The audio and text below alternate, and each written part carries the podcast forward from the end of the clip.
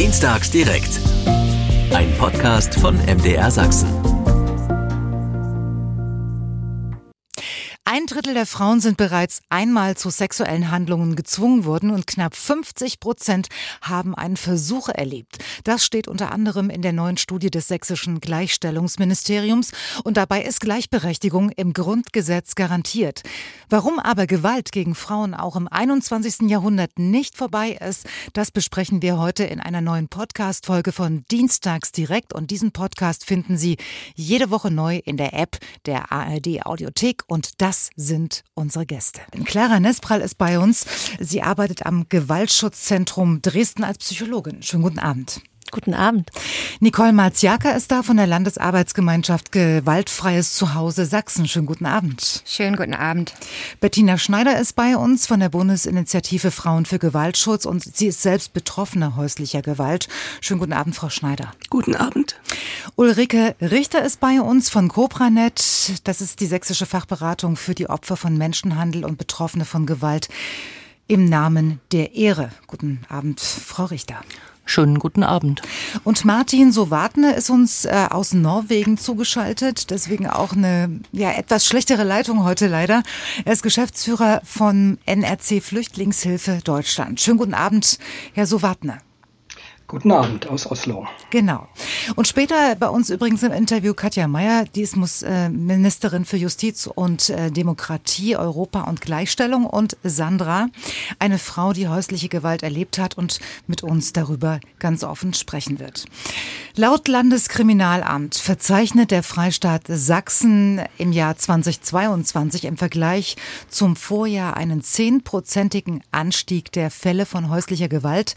Besonders die Zahlen aus Leipzig stechen dabei in der Statistik hervor. 20 Prozent mehr Fälle habe es 2022 im Vergleich zum Vorjahr demnach gegeben. Vor dieser Sendung habe ich ähm, Sandra aus Dresden gesprochen. Die hat Gewalt in ihrer Ehe erlebt und kann inzwischen auch offen darüber sprechen. Also mein Mann hat sehr viel Alkohol am Wochenende konsumiert, sozusagen. Ja, ja. Und hat aus, auf dieser Basis, wenn er zu viel getrunken hat, halt die ganze Einrichtung zerschlagen. Halt Schränke, sonstiges. Er hat zwar am Anfang nicht die Gewalt gegen Kind oder, oder gegen mich gerichtet, aber er hat halt alles, was er gefunden hat, zerschlagen, Kleiderschränke von Tassen bis Teller, die Wände zerrissen, Glastüren eingeschlagen. Das ging halt knapp zwei Jahre so. Mhm. Und manchmal mussten wir halt auch die Polizei rufen, damit er halt wieder aufhört. Dann hat sich das wieder beruhigt, aber dann ging das halt am Wochenende wieder los, bis es dann halt irgendwann so ausgeartet ist, dass ich ihn halt zurückgeschubst hat, weil er gegen die Wand pullern wollte und halt seine blutverschmierte Hand an der Wand langgerissen hat, während unser siebenjähriges Kind zu dem Zeitpunkt neben uns stand, mhm. dass ähm, er dann auch einmal ausgeholt hat und halt sozusagen mich geschlagen hat, was halt das Kind und so alles gesehen hat. Dann haben wir halt wieder die Polizei gerufen und dann wurde er der Wohnung komplett verwiesen. Das war jetzt ein Ausschnitt, das ganze Interview dann am Ende der Sendung und natürlich auch im Podcast nach der Sendung. Ähm, Frau Nespral, ist es das, was Sandra jetzt erlebt hat, ist das beispielhaft für das, was Sie zu hören bekommen, wenn Frauen zu Ihnen kommen? Ja, kann es durchaus sein. Gewalt gegen Frauen kann ganz verschiedene Gesichter haben und das ist ein sehr akkurates und plausibles Beispiel. Was können Sie uns noch erzählen? welche, welche Geschichten äh, hören Sie jeden Tag? Es gibt ganz verschiedene Geschichten, so verschieden wie auch die Menschen, die zu uns kommen. Zu uns kommen in die Beratungsstelle nicht nur Frauen, aber hauptsächlich. Und die kommen über zwei Wege. Entweder die melden sich bei uns selbst oder sie kommen über die Polizei.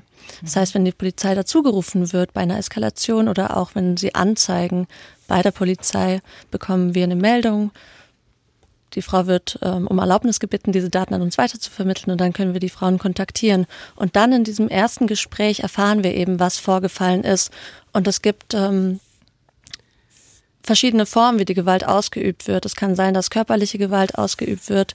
Es kann sein, dass es äh, der erste Übergriff ist und schon bekommen wir eine Meldung. Es kann aber auch sein, dass die Gewalt über Jahre hin fortgeführt wurde. Allgemein ist es immer so, dass wenn körperliche Gewalt im Spiel ist, dass dann auch psychische Gewalt vorliegt, die schwieriger anzuzeigen ist. Und trotzdem, gerade bei den Selbstmelderinnen, die zu uns kommen, kann es auch sein, dass ähm, allein die psychische Gewalt vorliegt. Und da ähm, da gibt es nicht die klassische Geschichte. Also das, das ist das Ding. Also manche Frauen berichten von Schlägen oder Tritten, von Würgen, von ähm, Geschichten ähnlich deren, die wir gerade gehört haben. Andere Frauen berichten hauptsächlich von finanziellen Abhängigkeiten und Gewalt, die über die Gelder ausgeübt werden. Das geht von Arbeitsverboten ähm, bis hin zu einem Konto, über das nur eine Person verfügt, von dem dann Taschengelder abgegeben werden und die Frauen befinden sich dort in der Zwickmühle. Es kann auch sein, dass, ähm, dass die Gewalt ein ganz anderes Gesicht hat und gestalkt wird. Das heißt, dass die Frauen ähm, vielleicht keine körperliche Gewalt erfahren, aber unglaublich viele Kontaktversuche von Seiten der Täter kommen, die sie nicht möchten. Ähm, hunderte von Telefonanrufe am Tag, viele Nachrichten über SMS oder soziale Medien, Zettel, die an der Tür hängen. Ähm, manche Frauen werden getrackt mit GPS-Geräten, trauen sich kaum mehr aus dem Haus. Ähm, manchmal richtet sich die Gewalt auch gegen die Kinder oder es wird Druck ausgeübt über die Kinder. Also das ist, ähm, da gibt es so viele Geschichten und so viele Varianten, in denen Frauen unter der häuslichen Gewalt leiden. Reden wir immer, immer von Männern und immer von Ex-Männern? Ähm, also unsere Beratungsstelle ist ja offen für Menschen aller Geschlechter.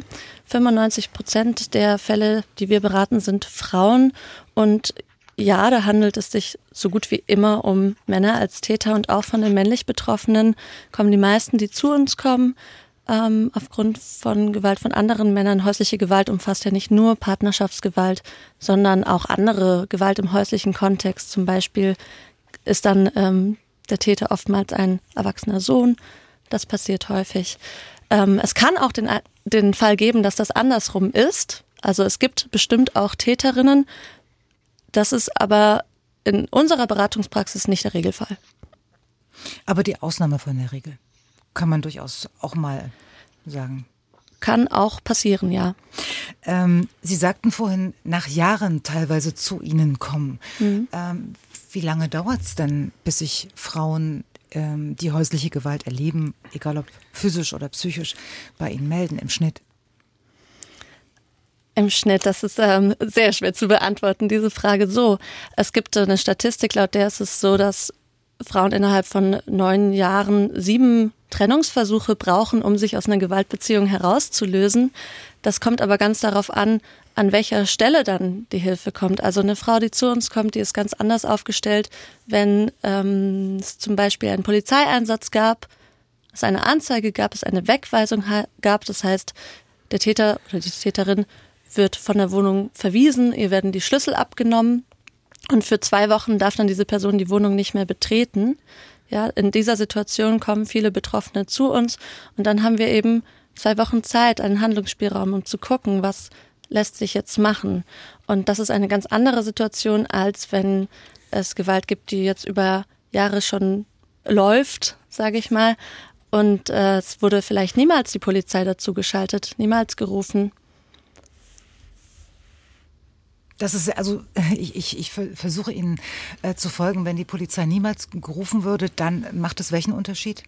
Also dann mitunter, im, im, mitunter können Personen schneller Hilfe bekommen, wenn sie die Polizei rufen, weil dann die Daten an uns weitervermittelt werden und wir direkt in Kontakt treten können. Das muss aber nicht sein. Es kann ja auch sein, dass eine betroffene Person selbst relativ schnell beschließt, sich bei uns zu melden und dann bekommt sie auf jeden Fall auch zeitnah einen Termin bei uns. Äh, nun haben die Frauenhäuser in Sachsen in diesem Jahr einen Notruf abgesendet. Die Häuser sind überfüllt und es fehlt an Personal. Wie sieht es ja. im Moment bei Ihnen aus? Ja, also tatsächlich haben wir das Problem in ganz Sachsen. Vor allem in den Städten ist es so, dass die Frauenschutzhausplätze extrem rar sind. Frauenschutz- und Kinderschutzhäuser sind ähm, fast permanent überlaufen. Also es ist oft so, dass Plätze äh, fehlen.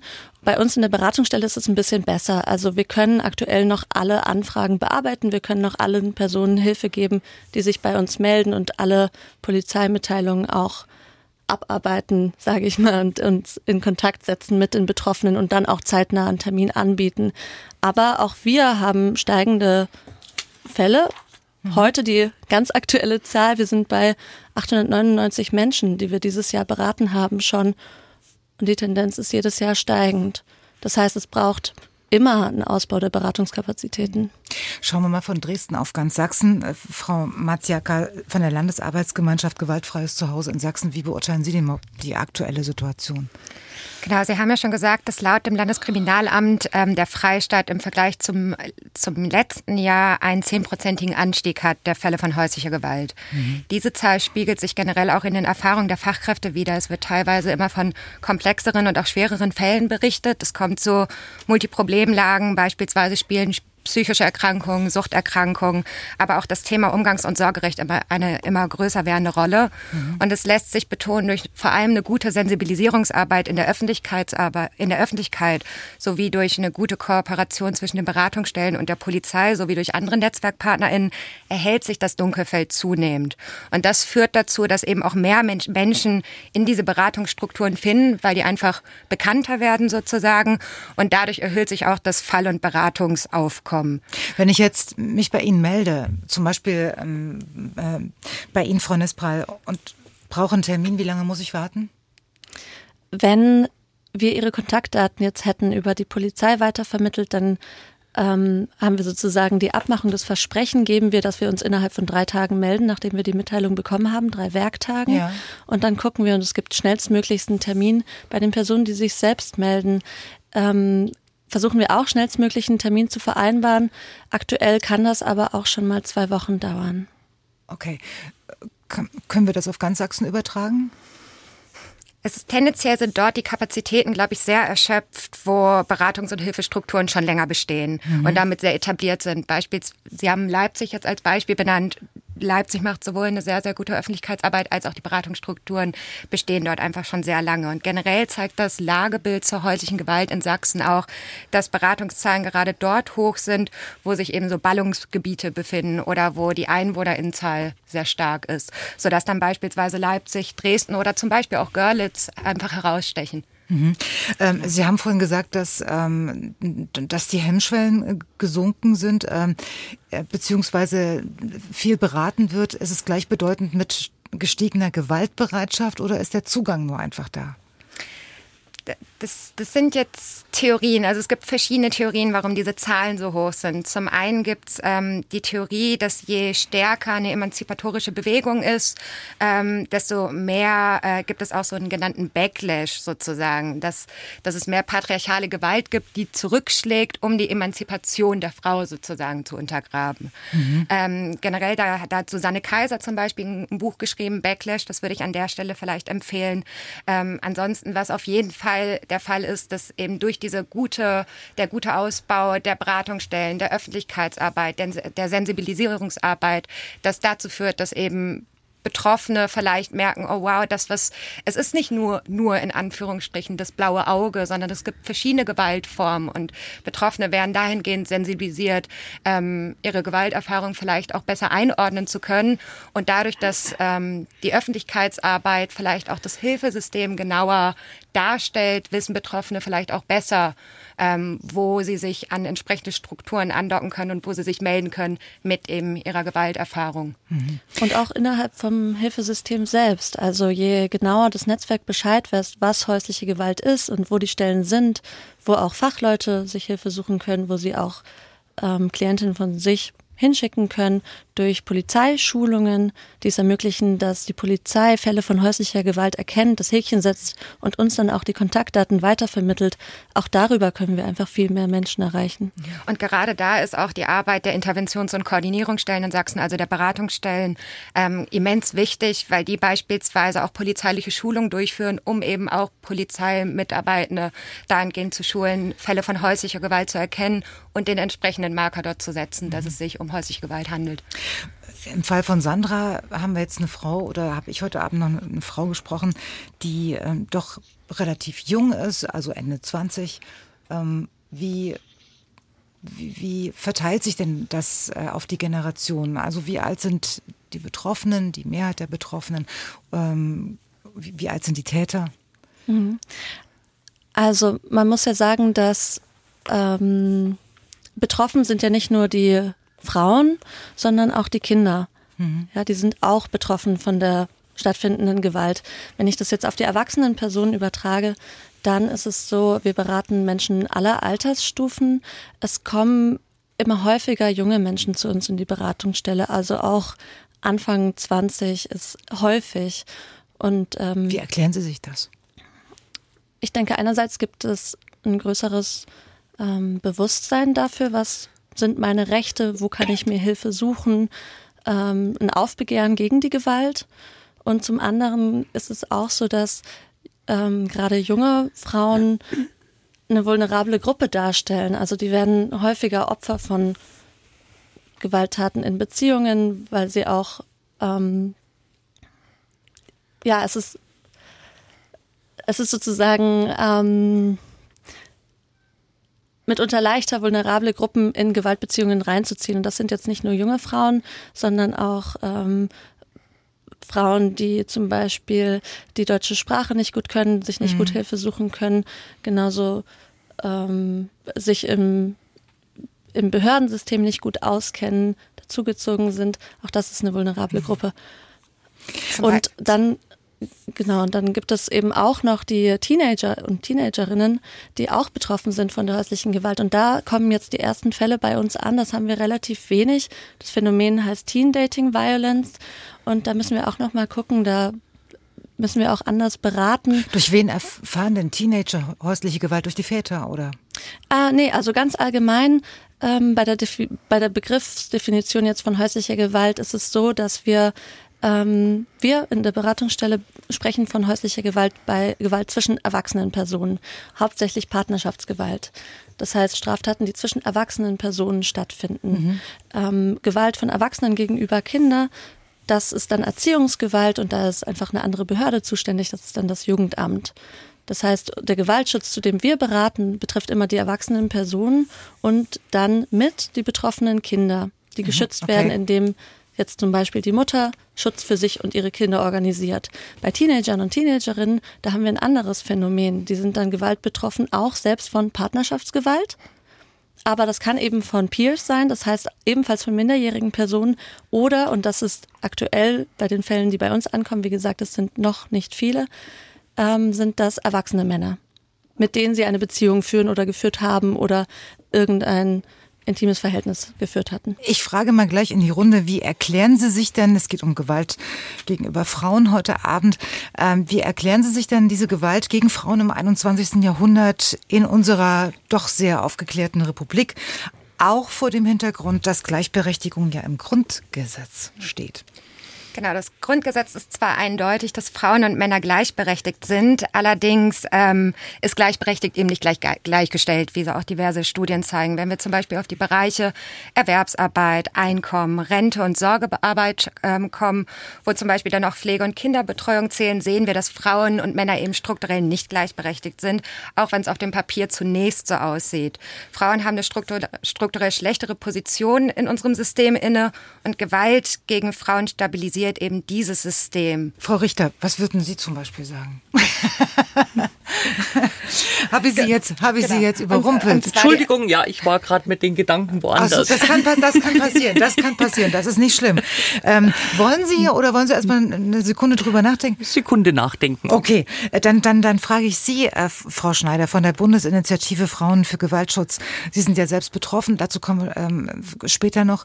Ähm, aber wie erklären Sie sich denn die immer noch bestehende Gewalt? Gewalt, die es gegen Frauen gibt? Weil es immer um Macht geht mhm. und um Kontrolle. Und jemand, der gewalttätig ist und äh, sein Spielzeug verliert, so will ich das mal nennen, wird immer alles daran setzen, um sein Spielzeug zurückzubekommen. Und er wird immer Gewalt ausüben und wird äh, von dem System einfach unterstützt vor einem familiengerichtlichen Verfahren, weil es immer darum geht, diese bestehenden patriarchalischen Strukturen einfach am Leben zu erhalten. Frauen, die äh, klug sind, die selbstständig sind, die selbstbewusst sind, äh, die sind eben nicht die devoten Weibchen und die unterwürfigen Weibchen, äh, sondern die geben Kontra, auch im Gerichtssaal.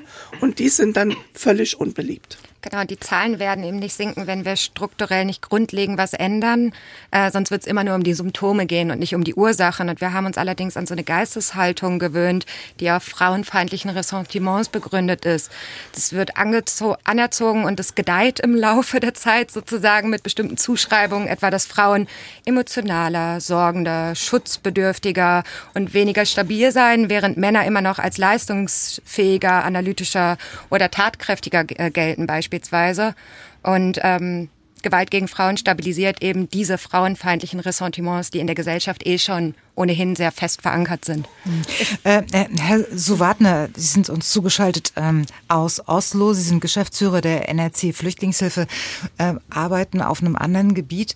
Ähm, wie erklären Sie sich denn die immer noch bestehende Gewalt gegen Frauen im 21. Jahrhundert? Ja, gerade in Gesellschaften, die von Krieg und Konflikt geprägt sind, brechen ja äh, Kontrollstrukturen des Staates oder der Gesellschaft zusammen. Hm. Äh, und dadurch kommen dann grundlegende Probleme, die die Gesellschaft ja schon hatte, noch viel extremer zum Vorschein. Also wir merken gerade eben, dass sich das in solchen Situationen gerade noch verstärkt, was und, da eigentlich schon liegt. Okay, können Sie uns da vielleicht noch ein Beispiel nennen? Ja, zum Beispiel im Irak. Ich war äh, Mitte des Jahres im Irak. Die Gewalt gegen die äh, Frauen, die Jesiden, ist Ihnen bestimmt noch bekannt, äh, die der mhm. Islamische Staat da ausgeübt hat. Jetzt geht es oft darum, dass äh, Frauen, die auch Witwer geworden, Witwer, verwitwet sind, wo die Männer umgekommen sind, die Männer getötet wurden, äh, zum Beispiel dass, dass, äh, das Haus erben können, das Haus übernehmen können. Und das ist dann oft nicht möglich, weil da gibt es gesellschaftliche und, und religiöse und, und, und äh, Prozesse, die einfach dann auch sagen, dass die Frau das nicht übernehmen kann. Da geht es an den Bruder des Mannes und so weiter. Und das zeigt doch, wie selbst Überlebende so einer, eines Konflikts, eines Krieges dann äh, noch das mehr erfahren, dass sich die Gewalt dann einfach weiterführt ähm, und dann so ganz stark manifestiert. Frau Richter, haben Sie sich kurz gefasst. Wollen Jawohl. Sie dazu noch was sagen? Ja. ja. Also wenn ich jetzt von meinem Arbeitsbereich ausgehe, also ich bin ja in dem Bereich Menschenhandel und Gewalt im Namen der Ehre tätig, ja. äh, da kann ich ganz klar sagen, hat die Gewaltausübung gegen Frauen auch ganz klar mit Macht zu tun, Ausübung von Macht über die Frauen. Im Bereich Menschenhandel natürlich auch noch die Möglichkeit für die Täter und Täterinnen eine hohe Summe Geld dadurch mhm. verdienen zu können. Und im Bereich Gewalt im Namen der Ehre ist das ähnlich wie der Kollege aus äh, Norwegen gerade berichtet hat, dass die Frauen und manchmal auch Männer, die sich an uns wenden, sich nicht an die kulturellen, traditionellen Vorgaben der Herkunftsfamilie, der Herkunftskultur halten möchten und dadurch unter in, in massive Bedrängnis kommen und sich von den Familien unter Druck gesetzt werden, mhm. Gewalt ausgeübt wird sie verfolgt werden mitunter, weil sie sich gegen eine Verheiratung wenden. Ja, das ist jetzt sozusagen auf Ihrem Gebiet Sie ja. äh, ganz ähm, präsent. Frau Marziaka von der Landesarbeitsgemeinschaft Gewaltfreies Zuhause in Sachsen, Sie haben im Vorfeld dieser Sendung geäußert, dass für Sie das Wichtigste die Prävention ist. Wie kann man so etwas verhindern, Ihrer Meinung nach? Genau, zum einen äh, müssen natürlich alle Akteurinnen, die im Gewaltschutz eingebunden sind, ähm, ob es jetzt beispielsweise Justiz, Polizei, äh, pädagogische Fachkräfte, die müssen eigentlich alle in, ihrem, in ihrer Ausbildung bereits Themen ähm, über also Themen wie beispielsweise Gewalt, Gewaltdynamiken, Gewaltformen ähm, auf dem Schirm haben und auch die Aus Auswirkungen dessen auf dem Schirm haben. Das ist auf jeden Fall schon mal ganz wichtig für, für eine gelingende Präventionsarbeit. Ähm, ansonsten müssen natürlich auch ähm, Präventionsprojekte gefördert werden, wie beispielsweise schon in Schulen, ähm, dass genügend Gelder zur Verfügung gestellt werden für zum Beispiel sexuelle Bildung. Bei sexuelle Bildung denken ganz viele Menschen, es geht quasi um so klassischen Sexualkundeunterricht oder so. Ja. Aber sexuelle Bildung ist da viel mehr. Das ist Beispiel das Hinterfragen von tradierten Geschlechterrollen, ähm, worauf ja beispielsweise sehr viel Gewalt und Macht dann auch begründet wird im, im Laufe des Lebens sozusagen. Da muss auf jeden Fall meines Erachtens äh, sehr viel noch getan werden. Ähm, Sprechen Sie eigentlich auch mit Männern, die gewalttätig geworden sind, Frau Nespral? Haben Sie Gelegenheit, auch mit den Tätern zu sprechen? Nein, wir sind eine reine Opferberatungsstelle. Okay. Wie viele Frauenhäuser, weil wir ja gerade vorhin von der Notlage gesprochen haben, in der sich Sachsen jetzt äh, auch befindet, wie viele Plätze braucht es denn eigentlich, um den Bedarf im Moment zu decken? Da gibt die Istanbul-Konvention einen Schlüssel vor. Der liegt bei 1 zu 7500 Einwohner, also ein Platz je 7500 Einwohner, beziehungsweise die Frauenhauskoordinierung gibt auch einen Schlüssel vor von 1 zu 10.000 mhm. Einwohner. Das wäre bei Sachsen knapp über vier Millionen Einwohner haben wir, ergebe das eine Notwendigkeit zwischen 400 und 500 Plätzen. Da sind wir jetzt auf jeden Fall noch nicht.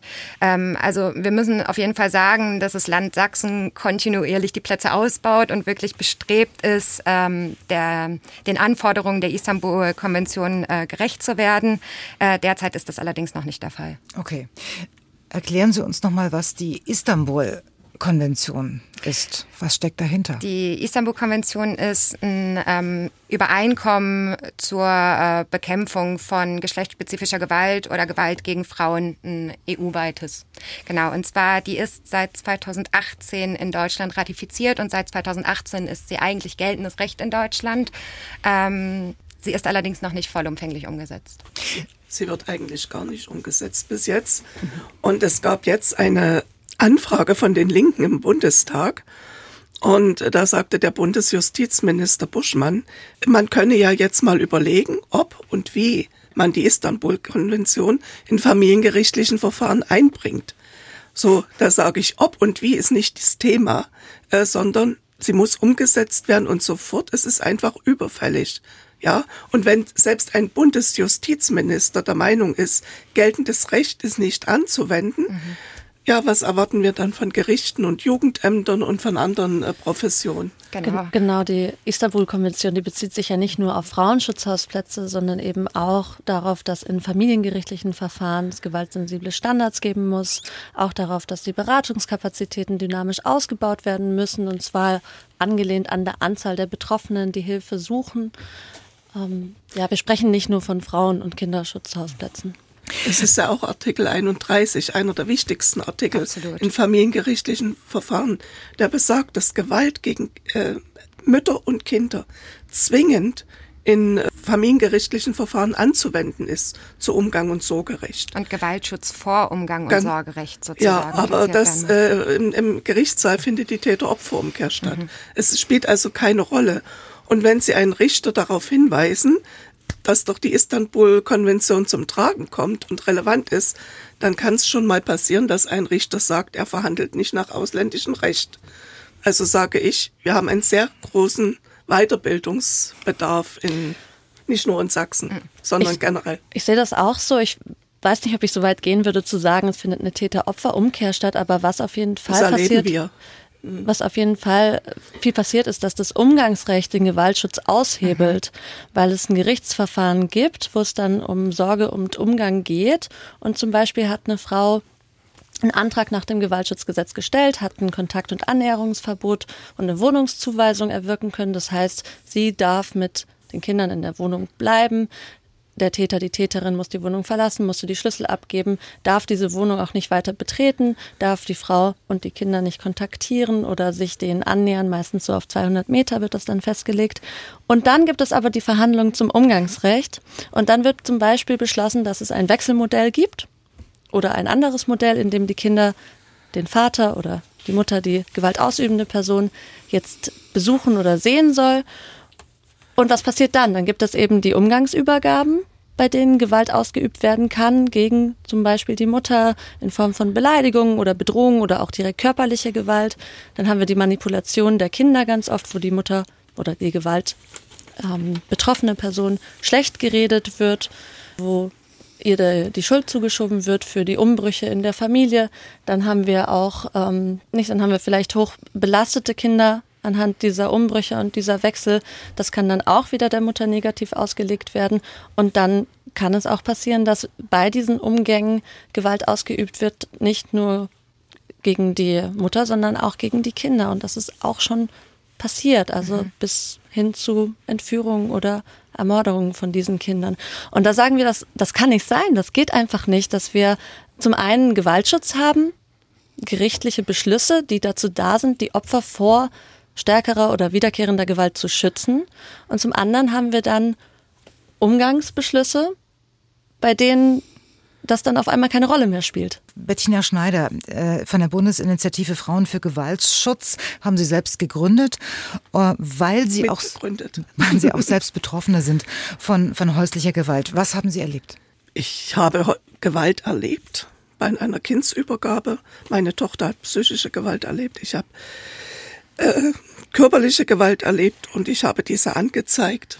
Und ähm, leider Gottes ist es so, dass wenn Frauen häusliche Gewalt anzeigen, ähm, unterdessen raten ganz viele Anwälte und auch Beratungsstellen ab, diese überhaupt anzuzeigen, weil das regelmäßig dazu führt oder sehr oft dazu führt, dass Frauen Umgang und Sorgerecht verlieren und die äh, Kinder zu den Tätern umplatziert werden. Und das ist ein Riesenproblem an Familiengerichten. Der Gewaltschutz wird einfach ausgehebelt. Das heißt, äh, der Schutz oder äh, das äh, der, der, der Schutz der, der Täter und auch das Interesse der Täter steht über dem Wohl des Kindes. Und das ist katastrophal. Also wir kennen unterdessen unheimlich viele Fälle, wo ähm, trotz Kontakt- und Näherungsverbot am Familiengericht dann entschieden wird, ach, wir schauen, wir schauen nach vorne, was hängen sie in der Vergangenheit, und äh, selbst ein, ein Vater, der recht, rechtskräftig wegen Pädophilie verurteilt wurde, äh, kriegt unbegleiteten Umgang, weil das Gericht und Jugendamt der Meinung ist, was soll dem Kind schon passieren. Und damit werden eigentlich alle Maßnahmen, die Beratungsstellen, die die Polizei ergreift, die äh, durch die Staatsanwaltschaft Festlegung über Kontakt- und Näherungsverbot, die werden alle ausgehebelt ja, und die Kinder ähm, erleben erneute Gewalt. Es gibt in der Kinderpsychologie einen sehr wichtigen Satz, äh, und zwar die Annahme des guten Grundes. Äh, ein Kind, was Gewalt gegen sich und die Mutter erlebt, hat einen guten Grund, den Umgang zu verweigern. Aber Umgangsverweigerung ist ähm, ja ein, ein großes, äh, schlimmes Vergehen, weil äh, der Recht, das Recht des Vaters über dem Wohl des Kindes steht. Wie erklären, wie erklären Sie sich diese Misere oder dieses Dilemma? Wir haben in den letzten 10, 15 Jahren ähm, sehr viel frauenfeindliche Lobbyarbeit gehabt in der Ausbildung, was Jugendamtsmitarbeiter geht, äh, angeht. Wir haben Verfahrensbeistände, die Mitglied im rechtspopulistischen VAFK, dem Federaufbruch für Kinder sind und wenn Sie die im Gerichtssaal haben, haben Sie keine Chance. Und ganz allgemein besteht ja so das Denken, ein Kind braucht beide Elternteile. Das, das ist so ganz stark ja, man, man, sagt immer, ein, ein Kind braucht Mutter und Vater. Das gilt aber nur, solange die Kinder bei der Mutter sind. Werden die Kinder beim, zum Vater umgeplatziert und teilweise auch mit schlimmster Gewalt. Ähm, und dann teilweise auch erst in eine Wohngruppe oder in ein Heim gesteckt, um den Willen des Kindes zu brechen. Ja, um also das, das stimmt, dass wir da so sowas beobachten können. Das melden uns Klientinnen auch immer wieder zurück, das dass sie sich da ungerecht behandelt fühlen in den Gerichten und auch beim Jugendamt. Es gibt, so. es gibt einfach diese Denke von Kind braucht beide Elternteile. Das wird den Muttern ja. immer wieder gesagt, immer wieder. Und wir sagen, äh, nein, Schutz und Sicherheit gehen, gehen vor. vor. Und wie gesagt, wenn die Kinder dann bei dem Vater leben, dann wird alles getan, um also dann, dann gilt wieder die, die Keule Bindungsintoleranz, die äh, frauenfeindlichen Narrativen entspricht, äh, die überhaupt nicht wissenschaftlichen äh, Standards entspricht oder mhm. Erkenntnissen entspricht. Ähm, die werden nur gegen Frauen verwendet. So, ein, es gibt eine Wohlverhaltenspflicht, spielt bei Vätern keine Rolle. Bindungstoleranz spielt bei Vätern keine Rolle. Es sind immer Werkzeuge, die gegen die Mutter verwendet wird. Die Entfremderin, die manipuliert die Kinder. Und sind die Kinder dann dort, dann passiert was, ähm, dann, dann äh, spielt der Vater dem Kind oder vermittelt der Vater auf dem Kind, äh, dass er das arme Opfer ist. Und dann setzt bei Kindern eine sogenannte Parentifizierung an. Wenn es lange genug passiert, übernehmen die Kinder die Verantwortung für den Elternteil und lehnen irgendwann die Mutter oder die Hauptbindungsperson ab und wollen die dann nicht mehr sehen. Das heißt, gerichtliche Beschlüsse spielen überhaupt keine Rolle. Sie gehen aus dem Gerichtssaal raus und wissen, der, der Umgangsbeschluss, den sie als Mutter mit dem Kind haben, wird niemals umgesetzt. Ähm, wir reden auch von Kindern, die schwer traumatisiert sind, die beispielsweise einen Erziehungsbeistand kriegen sollen oder psychologisch angebunden werden sollen. Ähm, das findet nicht statt. Wenn Sie sich ans Jugendamt wenden, die eine Beratungspflicht haben, und wenn Sie ähm, darauf äh, hinweisen, also Jugendämter sind ja genauso an gerichtliche Beschlüsse gebunden. Mhm. Aber das interessiert die nicht. Sie kriegen dann als Antwort, na ja, wenn der Vater nicht will, dann ist das so. Und das ist eine ganz schlimme Täteropferumkehr, die wir natürlich, ich will das jetzt nicht verallgemeinern, aber alle Fälle, ja. die mit Gewalt äh, betroffen sind, immer wieder erleben. Und die Frauen werden wirklich aus dem Leben ihrer Kinder entzogen und sehen die teilweise Jahre nicht mehr. Häufig wird auch die Erfahrung gemacht, dass Betroffenen ähm, eben die komplette Verantwortung übertragen wird. Ähm, einerseits ähm, wird ihnen die Verantwortung übertragen, wenn sie sich nicht von dem gewaltausübenden Kindsvater beispielsweise in dem Fall jetzt trennen. Also Sie wird, meinen jetzt die Mütter? Genau, wird ihnen ja. zum Beispiel gedroht, das Kind in Obhut zu nehmen, weil es eine Gefährdungslage gibt. Ähm, andererseits äh, sind sie wiederum in der Verantwortung, den Kontakt zwischen den Kindern und zum Beispiel dem Ex-Partner in dem Fall dann zum Beispiel aufrechtzuerhalten, auch wenn er Gewalt bedeutet. Mhm. Ähm, und es kommt zu so einem Paradoxon. Einerseits wird von den Müttern erwartet, die Gewaltsysteme möglichst schnell zu verlassen. Und andererseits werden sie allerdings dazu aufgefordert, trotz Trennung und bestehender Gewalt den Kontakt zum Täter aufrechtzuerhalten, um die Beziehung zwischen ihm und dem Kind zu stärken. Frauen können eigentlich in der Situation immer alles falsch machen. Genau. Also es, es gibt nichts. Und ihnen wird die komplette Verantwortung dafür übergeben. gegeben. Ja? Das hätte doch jetzt eigentlich zur Konsequenz, ähm, dass, dass, dass man wirklich diesen Rat befolgen sollte als Frau, eben nicht ähm, zum Anwalt zu gehen und nicht zur Beratungsstelle. Das würde ich niemals einer Frau raten. Richtig, aber Na? was, wo, wo ist die Lösung? Wo ist die Lösung? Also ja. Ich, ich weiß nicht, warum der Anwalt und die Beratungsstelle jetzt hier in einem Topf gelandet ist. Ich ähm, würde Betroffenen immer raten, eine Beratungsstelle hey, Moment, Moment, Moment, Moment. Das war jetzt mein Fehler. Dass die Beratungsstellen und die Anwälte raten, nicht anzuzeigen. So rum. So rum, so rum. Sie haben völlig recht. Ähm, okay, das klingt schon etwas besser. naja, es ist, ähm, es ist gar nicht so, dass wir in allen Fällen davon abraten, anzuzeigen. Da muss man unterscheiden. Ähm, wenn es um sexualisierte Gewalt insbesondere geht, dann stimmt es, dass eine Anzeige, dass mitunter von einer Anzeige abgeraten wird, weil es da eben ähm, sich um den Sonderfall handelt, dass das ein Offizialsdelikt ist und das heißt, dass das direkt an die Staatsanwaltschaft weitergeht. Das ist kein Antragsdelikt. Normalerweise ist es so, wenn ich eine Anzeige bei der Polizei mache, dann mache ich einerseits die Anzeige und andererseits fülle ich einen Strafantrag aus. Erst wenn ich diesen Antrag unterschrieben habe, wird ermittelt. Beim Offizialdelikt ist es so, dass sobald ich das anzeige, direkt das weitergeleitet wird an die Staatsanwaltschaft. Das heißt, es wird direkt ermittelt. Das heißt, es wird Gerichtsprozesse geben, denen ich mich nicht mehr entziehen kann. Aber die dann vielleicht so ausgehen, wie äh, Frau Schneider gerade geschildert hat. Ja, also das ist ähm, gar nicht gesagt, dass ein Gerichtsprozess immer positiv ausgehen muss. Meistens gar nicht, wenn, wenn Gewalt im Spiel ist und Missbrauch. Ich habe hier ein, ein, paar Zeilen von einer äh, Berliner Anwältin, die mir vor, äh, vor kurzem geschrieben hat. Die hat geschrieben, ich habe derzeit so viele Gewaltschutzfälle wie nie. Es kostet mich viel Kraft, die Frauen zu schützen und ihnen zu zeigen, wie sie gerade nicht in das offene Messer der Bindungsintoleranz laufen. Selbst wenn eine Anklage wegen Vergewaltigung der Mutter durch den Vater läuft, muss ich im Gerichtsverfahren darum kämpfen, dass die Mutter nicht ständig mit dem Vater kommunizieren muss. Also es stimmt, diese Bindungsintoleranz, die vorgeworfen wird und so weiter, das alles, was Sie jetzt genannt haben, trotz dessen ist es so, dass äh, wir immer betrachten müssen, welche Ausgangssituation haben wir denn.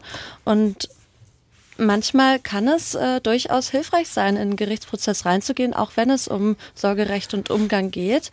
Ähm, ja, es gibt zum Beispiel Fälle von hoher Gefährdung, viel Gewalt, die vorgefallen ist gegen die Frau oder auch gegen die Kinder, in denen dann gemeinsam mit dem Jugendamt besprochen wird, dass es das Beste wäre, wenn das Sorgerecht dem Täter erst einmal entzogen wird und das wird dann von Seite des Jugendamtes aus beantragt. Warum? Weil damit das Eskalationsrisiko möglichst gering gehalten wird. Es ist etwas anderes, es kann bei dem Täter etwas anderes ankommen, wenn jetzt die Frau, ich, ja, zum Beispiel die Frau, ähm, diesen Sorgerechtsentzug beantragt, als wenn das von Seiten des Jugendamts kommt, das heißt von Seiten einer Behörde. Dann ist das mhm. indirekt. Aber, aber trotzdem, wenn ich das so als ähm, ja sage ich mal, nicht Betroffene mir jetzt anhöre, dann bleibt doch so ein Restrisiko äh, also da. Ne? Also das ist, ist ja nicht äh, zu leugnen. Ja, aber was ist, denn, was ist denn die Ausgangssituation? Zum Beispiel, ich könnte sagen, die Ausgangssituation ist ein komplettes Chaos, in dem es überhaupt keine Regelung darüber gibt, wo die Kinder sind, in dem der Täter kommt und die Kinder mitnimmt und ich kann nichts dagegen tun, weil es eben keine Umgangsregelungen gibt und dann muss ich erst zum Jugendamt laufen und so weiter. Aber also, wenn es dann so ausgeht, wie Frau Schneider äh, schildert, dann, dann ähm, überlege ich es mir ja zweimal als Betroffene, diesen Schritt zu gehen. Aber Sie, wenn Sie nicht zu Gericht gehen, was ist dann? Äh, Passiert auch dann äh, ist es auch wieder verkehrt als Frau. Ja, ne, nehmen wir doch mal das Dilemma. Mhm. Ne? Nehmen wir doch einfach mal den Fall, was ich auch schon mehrfach erlebt habe. Ähm, wir müssen uns nur ganz kurz fassen, weil gleich müssen wir in die Nachrichten. Ja. eine, eine Frau, die es nach langen Jahren schafft, sich äh, aus der Gewaltbeziehung zu lösen, ja. geht mit ihren Kindern ins Frauenhaus. Mhm. Ein paar Tage später steht das Jugendamt da, nimmt die Kinder weg und bringt die zum Vater zurück, weil die Frau hat bei gemeinsamem Sorgerecht nicht das Recht, die Kinder mitzunehmen. Sie kann gehen, aber sie darf ohne die Zustimmung des Gewalttäters die Kinder nicht einfach mitnehmen. Ja, sie kann aber vom Jugend, also vom Frauenschutzhaus aus das Aufenthaltsbestimmungsrecht beantragen. Deswegen sollten Frauen, die ins Frauenschutzhaus flüchten, auch immer ihre Kinder mitnehmen. Ja, das ist natürlich richtig, aber äh, das sind so, so Paradebeispiele.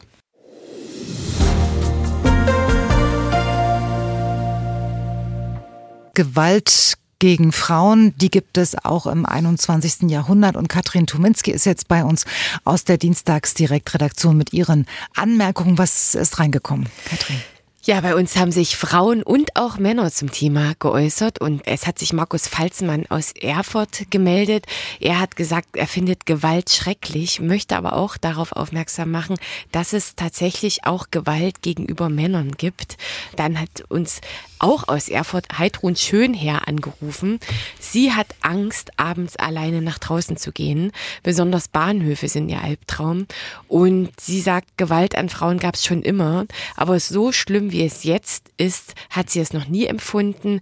Als junges Mädchen hatte sie keine Angst, alleine auf die Straße zu gehen. Jetzt wird sie schon in der Straßenbahn angepöbelt. Und dann hat uns Jürgen aus Gera geschrieben, also wir werden wahrscheinlich sehr intensiv auch in, in Thüringen, Thüringen gehört. gehört. Genau, ja. Er findet den Ratschlag, die Polizei anzurufen, ein bisschen weit hergeholt. Die Realität sieht doch ganz anders aus, sagt er. Wie soll eine Frau, die gerade angegriffen wird, die Polizei rufen, ohne sich dabei noch mehr in Gefahr zu bringen? Und er sagt, Frauen, äh, Kerle, die ihre Frauen schlagen, sind keine Kerle, sondern Arschlöcher. Entschuldigung, das darf man eigentlich nicht sagen, aber ich, er hat so Diesen gesagt. Zusammenhang schon, ja. ähm, und Alko Alkohol ist in keinem Fall eine Entschuldigung für gewaltvolles Handeln. Und ähm, ja, er hat tatsächlich auch mal gehört, dass 30 Prozent der Männer sagen, die Frauen hätten wohl öfter mal eine verdient. Ähm, und eingedenk dieser Zahl wundert es ihn nicht, dass tatsächlich so viele Frauen auch Gewalt erlebt haben.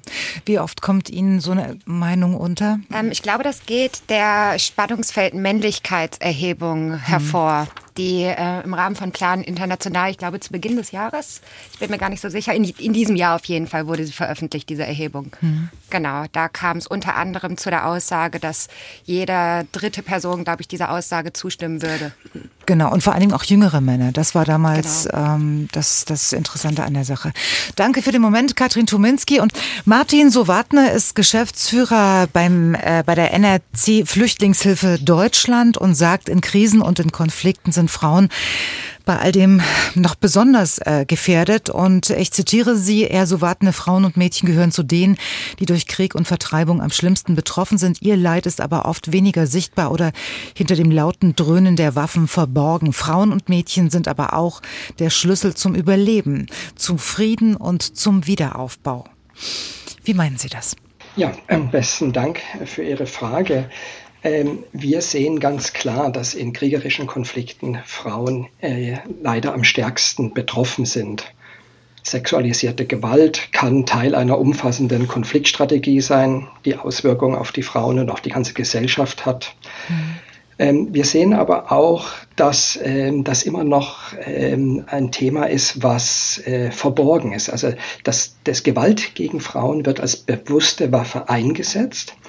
Aber weil es nicht offen angesprochen wird, bleibt die Waffe wirkungsvoll, weil das Stigma, die Stigmatisierung, das Leid der Gesellschaft dann nicht aufgearbeitet werden kann. Und das war, sagte ich eben, warum das äh, verborgen ist. Es, in den Nachrichten sieht man die, die, die Waffen, aber sieht eben nicht die, die leise Gewalt. Mhm. Und wenn wir das jetzt an konkreten Beispielen festmachen, zum Beispiel am Krieg in der Ukraine oder auch ähm, in Israel beziehungsweise in Gaza, was können Sie uns darüber berichten?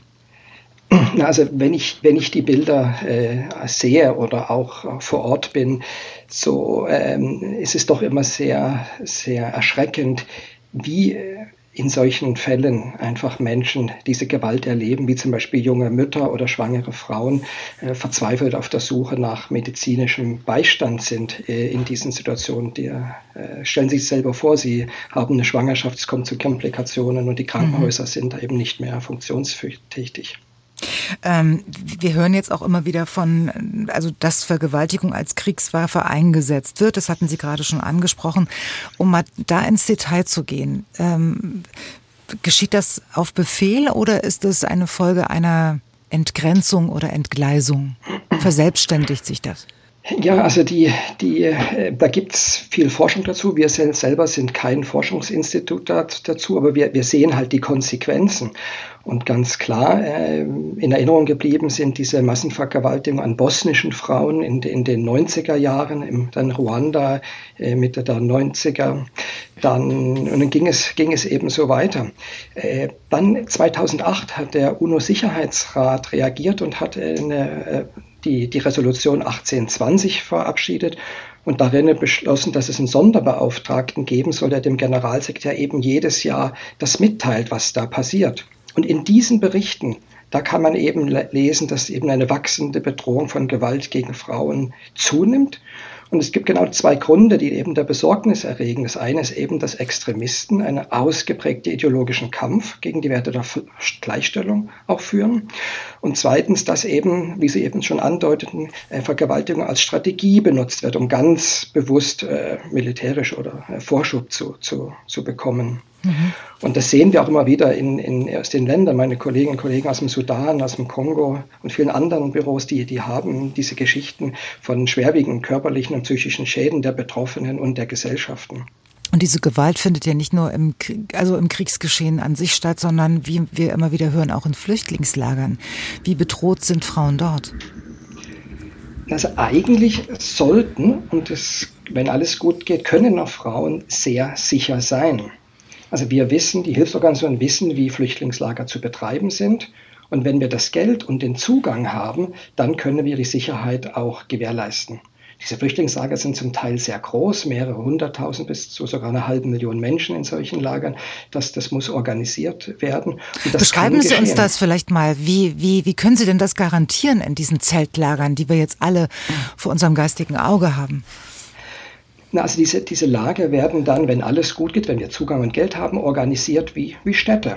Da gibt es, gibt es Verwaltung, die, die, diese Zelte werden in Straßen und, und Nachbarschaftsquartiere eingeteilt und ähm, es werden Komitees gebildet äh, mit den Frauen, mit den Männern, mit den Stadt, äh, traditionellen äh, Führungspersönlichkeiten der Gesellschaft, um einfach ein, eine, ein, eine Regel und eine Kontrolle aufzubauen, eine soziale Kontrolle aufzubauen und natürlich ganz viel äh, Arbeit betrieben über Aufklärung, was äh, die Gewalt, äh, wie man Gewalt äh, entgegenwirken kann, wo man das auch äh, polizeilich melden kann, auch wie eine Hilfsorganisation sich zu verhalten haben. Äh, Sie sprachen ja gerade von der Bedingung, dass genügend Geld da ist. Scheint ja nicht immer so zu sein, sonst würden Sie es nicht so betonen. Das stimmt, genau. Also es gibt den Bericht dieser zehn meist vergessenen Krisen weltweit. Das sind zehn Länder. Und da bei diesen zehn Ländern im Durchschnitt sind diese Bedarfe, die berechnet werden und von der UNO jedes Jahr dann angegeben werden, nur zur Hälfte gedeckt. Und wenn sie eben nur zur Hälfte gedeckt sind, können wichtige wichtige Hilfsleistungen zu diesem Überleben dienen, nicht gegeben werden. Und das kann sich auf zwei Arten hin auswirken. Das eine, das ist ein Beispiel, werden zum Beispiel wir keine Solar zum Kochen oder, oder Brennstoff zur Verfügung stellen können, werden Frauen oft gezwungen, eben das Feuerholz vor den Lagern zu suchen. Da sind sie natürlich ganz stark dafür ausgesetzt, äh, überfallen, vergewaltigt zu werden. Männer können gar nicht die Lager verlassen zum Teil, weil sie dann eben getötet werden. Aber wenn wir eben nichts zur Verfügung stellen, dann merken wir auch, wenn wir es nicht können, dann merken wir auch, dass eben Frauen auch negative Strategien anwenden müssen, um an Geld zu kommen. Das heißt, könnte Sexarbeit oder und andere Strategien. Mhm. Ähm, können Sie uns mal ein paar Beispiele aus der frühen Vergangenheit äh, vielleicht äh, sagen, was Ihrer Meinung nach, wo es gut geklappt hat oder wo es nicht gut geklappt hat? Also die, die Krise in der Ukraine äh, hat so viel Aufsehen äh, bekommen, dass da eigentlich gut finanziert ist und äh, dass, eine, dass doch gute Hilfe geleistet werden kann. Dagegen in Burkina Faso, im Kongo, Kolumbien, Sudan, Venezuela, Burundi und ich könnte die Liste weiterführen, das sind eben die Krisen, wo die nicht finanziert sind, die eigentlich vergessen sind und damit auch das Leid der Frauen und Mädchen in, in diesen Krisen und Konflikten. Und Sie stehen dann quasi machtlos daneben, verstehe ich Sie richtig? In vielen Situationen äh, stehen wir machtlos daneben. Wir haben, die Bedarfe sind so groß, 100, äh, fast 110 Millionen Menschen sind weltweit auf der Flucht vor Krieg, ungefähr 71 Millionen im eigenen Land, 34 haben eine internationale Grenze überschritten und sind oft in den Nachbarländern untergekommen. Und die Bedarfe sind einfach so stark gewachsen, dass eben nicht mehr allen geholfen werden kann und wir eben ständig dazu an, äh, ständig priorisieren müssen. Hm. Und da ist natürlich unsere Kriterien ganz klar. Es geht um diejenigen, die am meisten betroffen sind, denen es am schlechtesten geht. Und da wählen wir dann natürlich auch Frauen aus, weil wir ganz klar sehen, wie ich schon sagte, dass sie eben die Verlierer dieser, dieser Kriege hm. Gehen wir mal davon aus, dass genügend Geld da ist und das ähm, Flüchtlingslager, das ich jetzt mal als fiktives Beispiel nehme, gut und, und äh, nach ihren Bedürfnissen strukturiert ist. Ähm, gibt es da auch manchmal Wechselwirkungen mit Männern? Also Neidfaktor oder so, wenn sie sich besonders um Frauen kümmern, weil Kriege finden ja jetzt auch in Mitteleuropa, klar, aber halt auch in anderen Kulturen statt. Na klar, also in vielen dieser Gegenden ist es ja auch noch so, dass eben die klassischen äh, Rollenverteilung ist, wo der Mann eben die, für das Einkommen zu sorgen hat und dadurch auch eine Rolle in der Gesellschaft und einen gewissen Stolz, Stolz erfährt. Und wenn jetzt dann die Hilfsorganisationen nur den, die Frauen, den Frauen das Geld geben, dann äh, kann das äh, gefährlich sein für die Frauen, weil eben der, der Mann in seiner, in seiner Rolle da das nicht mehr der, der, der Beschützer der, der, der Familie ist. Aber wir merken auch, wenn, wenn, wenn wenn das geschieht und wenn wir das, wenn wir das gut machen, die, die Rolle der Frau sich eben verändern kann. Äh, sie wird gesehen von der Familie als eben die Chance, äh, ein Einkommen zu generieren, vielleicht durch die Hilfsorganisation eine Ausbildung zu bekommen und, und ökonomisch selbstständig zu werden. Mhm. Ähm, Frau Nespral, wie hoch ist der Anteil von Geflüchteten bei Ihnen im Gewaltschutzzentrum in Dresden? Mir liegen Statistiken vor vom Jahr 22 und da hatten wir 200 13 Klientinnen ohne deutsche Staatsbürgerschaft von insgesamt ähm, 939 weiblichen Klientinnen. Mhm. Es ist aber so, dass die nicht alle geflüchtet sind. Also wir haben jetzt keine Einzelauswertung für geflüchtete Menschen. Okay, aber Migrantinnen und Mig äh, kommen auch zu Ihnen? Äh ja, ja, auf jeden Fall. Und das ist auch so, dass ähm, gerade Menschen, die hierher geflüchtet sind, eine besonders vulnerable Gruppe darstellen. Ähm, das liegt zum einen an der Sprachbarriere, dann, dass sie Informationen über Hilfsangebote nicht bekommen mhm. oder schwieriger zu erhalten sind und dass sie eben sich noch gar nicht auskennen in dem Land. Sie wissen gar nicht, was sind ihre Rechte, was sind ihre Möglichkeiten, wie geht jetzt der Weg durch diesen Behördendschungel. Ähm, deswegen ist es wichtig, dass wir auch diese erreichen können. Können Sie diese, diesen Frauen genauso helfen wie ähm, deutschen Frauen? Ja, weil wir ähm, die Möglichkeit haben, die Kontaktaufnahmen mithilfe einer Dolmetscherin zu unternehmen. Also wenn wir zum Beispiel eine Polizeimitteilung bekommen, mit der Telefonnummer der betroffenen Frau in Einverständnis mit der Frau, dann können wir mit ihr in Kontakt gehen und wenn diese Person jetzt äh, nicht Deutsch spricht, dann haben wir die Möglichkeit, über Dolmetscherdienste diese Kontaktaufnahme zu machen, unser Beratungsangebot vorstellen zu lassen und dann auch in den Beratungssitzungen selber Dolmetscherinnen dazu zu bestellen. Wie können Sie denn Migrantinnen jetzt äh, helfen, sich vor gewaltbereiten Partnern oder Ehepartnern zu schützen? Die Sie haben ja oftmals keine, keine Wohnung, ähm, unter Umständen noch keinen festen Wohnsitz, wenn sie hierher kommen. Wie funktioniert das? Okay, Sie sprechen jetzt von äh, Frauen in geflüchteten Unterkünften. Weil viele, ja, zum viele, Beispiel, viele Beispiel, Frauen, die ja. hergeflohen sind, die haben dann auch schon eine Wohnung und die mhm. haben auch schon, ähm, die sind auch schon angekommen auf ihre Art. Nicht alle haben eine Arbeit, aber es gibt auch Frauen, die haben durchaus eine Wohnung und eine Arbeit mhm. und da okay. ist die Problematik dann ähnlich wie bei den deutschen Frauen. Also da gibt es eben die, dieselben Muster in den Gewaltdynamiken, in den Gewaltbeziehungen und ähnliche Maßnahmen, sich zu schützen.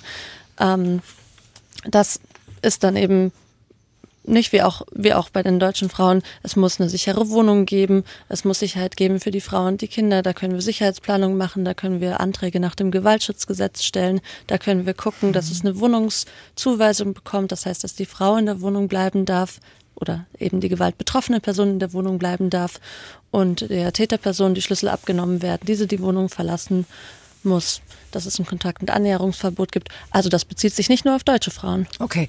Und ähm, funktioniert das genauso? Also halten sich dann die Männer auch daran?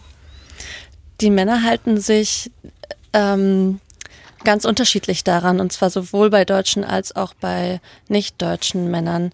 Es, ein Beschluss von Gericht ist ja erstmal nur ein Dokument, das ist erstmal nur ein Blatt Papier und das hat Konsequenzen, aber erst dann, wenn ich Verstöße melde. Das heißt, ich muss als Betroffene, wenn gegen einen Beschluss verstoßen wird, muss ich das immer melden und zwar einmal bei der Polizei als erneute Anzeige und einmal beim Familiengericht, damit das Ordnungsgeld auch verhängt werden kann. Mhm. Und das ist natürlich insbesondere für Frauen, die kein Deutsch sprechen, nochmal eine höhere Hürde als für Frauen, die Deutsch sprechen. Und es kann immer sein, dass gegen Beschluss verstoßen wird. Wie hoch ist denn eigentlich am Ende die Wahrscheinlichkeit, äh, dass sich Frauen von ihren gewalttätigen Männern ähm, lösen? Diese Frage ähm, hatte ich befürchtet und die mag ich gar nicht, weil jetzt kann ich natürlich eine Zahl raushauen und sagen, laut Statistik ist es so und so, aber tatsächlich hängt das ja immer vom Einzelfall ab. Und jede Frau hat ihre eigenen Ressourcen, ihre eigenen Unterstützungsnetzwerke, ihre eigene ganz besondere Situation. Und ich denke, deswegen lohnt es sich immer einen Versuch zu starten und bestmöglich mit Beratung in zum Beispiel einer Beratungsstelle wie dem Gewaltschutzzentrum in Dresden oder auch anderen Interventionsstellen, auch anderen Hilfsangeboten zu gucken, welcher Weg ist für mich jetzt der richtige, wann ist für mich der richtige Zeitpunkt, mich aus der Beziehung rauszulösen, wie kann ich für meinen Schutz sorgen. Und da bringt es wenig, jetzt eine Zahl in Raum zu werfen, weil diese Zahl gilt dann vielleicht für einen statistischen Durchschnitt. Aber dann so und so viele Frauen lösen sich aus Beziehungen. Ja. Aber ich, wenn ich jetzt die betroffene Frau bin in meiner ganz konkreten Situation, habe doch immer eine hundertprozentige Wahrscheinlichkeit, mich rauslösen zu können. Oder eine nullprozentige. Das ist, das ist das Spiel mit Statistik. Es hängt sicherlich auch davon ab, ähm, wie finanziell unabhängig Frauen sind. Ne? Wenn, wenn sie äh, auf das Geld des Mannes angewiesen sind, wenn sie, äh, was wir auch oft erleben, äh, isoliert worden sind von der Familie, von Freunden, dann ist der Weg aus einer Gewaltbeziehung zu gehen ja um ein Vielfaches schwieriger. Ne? Und nicht jede Frau findet den Weg äh, zu einer Beratungsstelle, weil es eben nicht jede weiß, dass es diese Möglichkeiten gibt. Mhm. Ich denke, dass da ganz viel Aufklärungsarbeit geleistet wird. Ich, ich frage ich frag, ich frag das mal anders. Interessiert mich jetzt als Außenstehende auch. In welche Richtung beraten Sie? Also ähm, wie, wie, hoch ist die Wahrscheinlichkeit, dass, dass ein Paar, was so auseinandergegangen ist im, im Moment, äh, überhaupt wieder zusammenkommen kann? Ähm, wir beraten nicht in Hinsicht darauf, was jetzt die konkrete ähm, Lösung sein soll. Wir beraten in Hinsicht auf Gewaltschutz. Mhm. Das heißt, ähm, nicht immer ist die Trennung oder die Scheidung die einzige Lösung, die es geben kann. Es kann auch räumliche Trennung geben. Es kann auch sein, dass der Täter sich an eine Täterberatungsstelle wendet als Verantwortungsübernahme und dann tatsächlich eine Verhaltensänderung eintritt, dass mhm. das ähm, ja, dass so eine Art Vertrag geschrieben wird mit dem Täter, dass er sich daran halten muss und er das tatsächlich tut. Ja, es kann es geben. Die Wahrscheinlichkeit ist ähm, nicht sehr hoch, aber es kann durchaus vorkommen und jede Frau muss da ihren eigenen Weg finden. Ähm, natürlich in, unter Berücksichtigung der Kinder. Nicht? Dass Gewalt gegen einen Elternteil ist immer eine Kindeswohlgefährdung. Das bleibt bestehen. Was die Sache ja immer erschwert am Ende. Genau. Mhm. Und eine Trennung ähm, ist auch nicht leicht. Also oft wird den Betroffenen ja gesagt, ja, ähm, trenn dich doch einfach oder warum hast du dich denn nicht getrennt? Und das wird auch Frauen dann im Nachhinein vorgeworfen in Bezug auf ähm, sie haben ja ihre Kinder nicht geschützt, warum haben sie sich denn nicht getrennt? Aber eine Trennung ist eben nicht so einfach. Und ähm, da spielen natürlich emotionale Verstrickungen und Manipulationen eine Rolle. Es gibt Mechanismen, die dort greifen, zum Beispiel die Täter-Opfer-Umkehr, Schuldumkehr, dass die Täter eben den Opfern die Schuld für die Gewalthandlungen unterschieben und das oft jahrelang über psychologische Manipulationen, sodass am Ende die Opfer selber sich als die Schuldigen sehen, nicht? So ein mhm. Klassiker, mhm. ähm, naja, sie hat mich provoziert, da musste ich eben zuschlagen. Okay, das ist jetzt so der psychologische Aspekt, aber dann gibt es auch ganz praktische Faktoren, die gegen eine Trennung sprechen. Ähm, finanzielle Abhängigkeiten, geteiltes Sorgerecht und die geteilte Verantwortung für gemeinsame Kinder. Ja, das das Bild einer heilen Familie zu halten. Auch das spielt eine Rolle. Oder aber auch Abhängigkeit von Leistungen, die bezogen werden, zum Beispiel beim Jobcenter, Bedarfsgemeinschaften oder mhm. auch Unklarheiten über den eigenen Aufenthaltsstatus. Was ist, wenn ich mich trenne? Vielleicht fliege ich dann hier aus dem Land heraus. Das spielt alles eine Rolle oder auch Unwissen über eigene Rechte und so weiter. Und dann ist es auch so, dass so weitgehend die Vorstellung vorherrscht, dass mit einer Trennung das Problem gelöst sei. Und das ist aber nicht so. Also oft ist es so, dass ähm, nach der Trennung die Gewalt fortgeführt wird, entweder in Form von Stalking oder eben auch, wenn Gewalt bei Umgängen ausgeübt wird gegen die Frau oder gegen die Kinder bei den Umgängen selber. Und eine Trennung ist immer ein erhöhtes Risiko kurz nach der Trennung steigt tatsächlich das Risiko für schwere Körperverletzungen und bis zu einem halben Jahr nach der Trennung steigt auch noch das Risiko für Tötungsdelikte. Es ist also sehr wohl eine berechtigte Angst, Angst vor einer Trennung zu haben. Gewalt gegen Frauen und warum es die auch im 21. Jahrhundert noch gibt, das ist das Thema heute Abend bei Dienstags direkt. Und jetzt spreche ich mit Ulrike Richter von Copranet.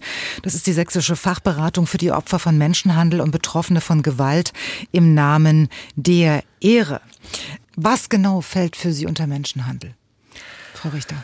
Ja, das ist eine ganz schwierige Definition. Ich versuch's mal, ich halte mich mal ein bisschen an den Gesetzestext. Also Menschenhandel äh, ist, wenn eine Person unter Ausnutzung ihrer persönlichen und wirtschaftlichen Zwangslage oder aufgrund der Hilflosigkeit, äh, die mit dem Aufenthalt in einem fremden Land verbunden ist, angeworben wird, befördert wird, beherbergt oder aufgenommen wird, mit dem Ziel, dass sie ausgebeutet werden sollen. Mhm. Also es geht beim Menschenhandel vor allem erstmal um diese ganze, also es besteht eine wirtschaftliche oder persönliche Zwangslage, es besteht eine Hilflosigkeit in einem fremden Land.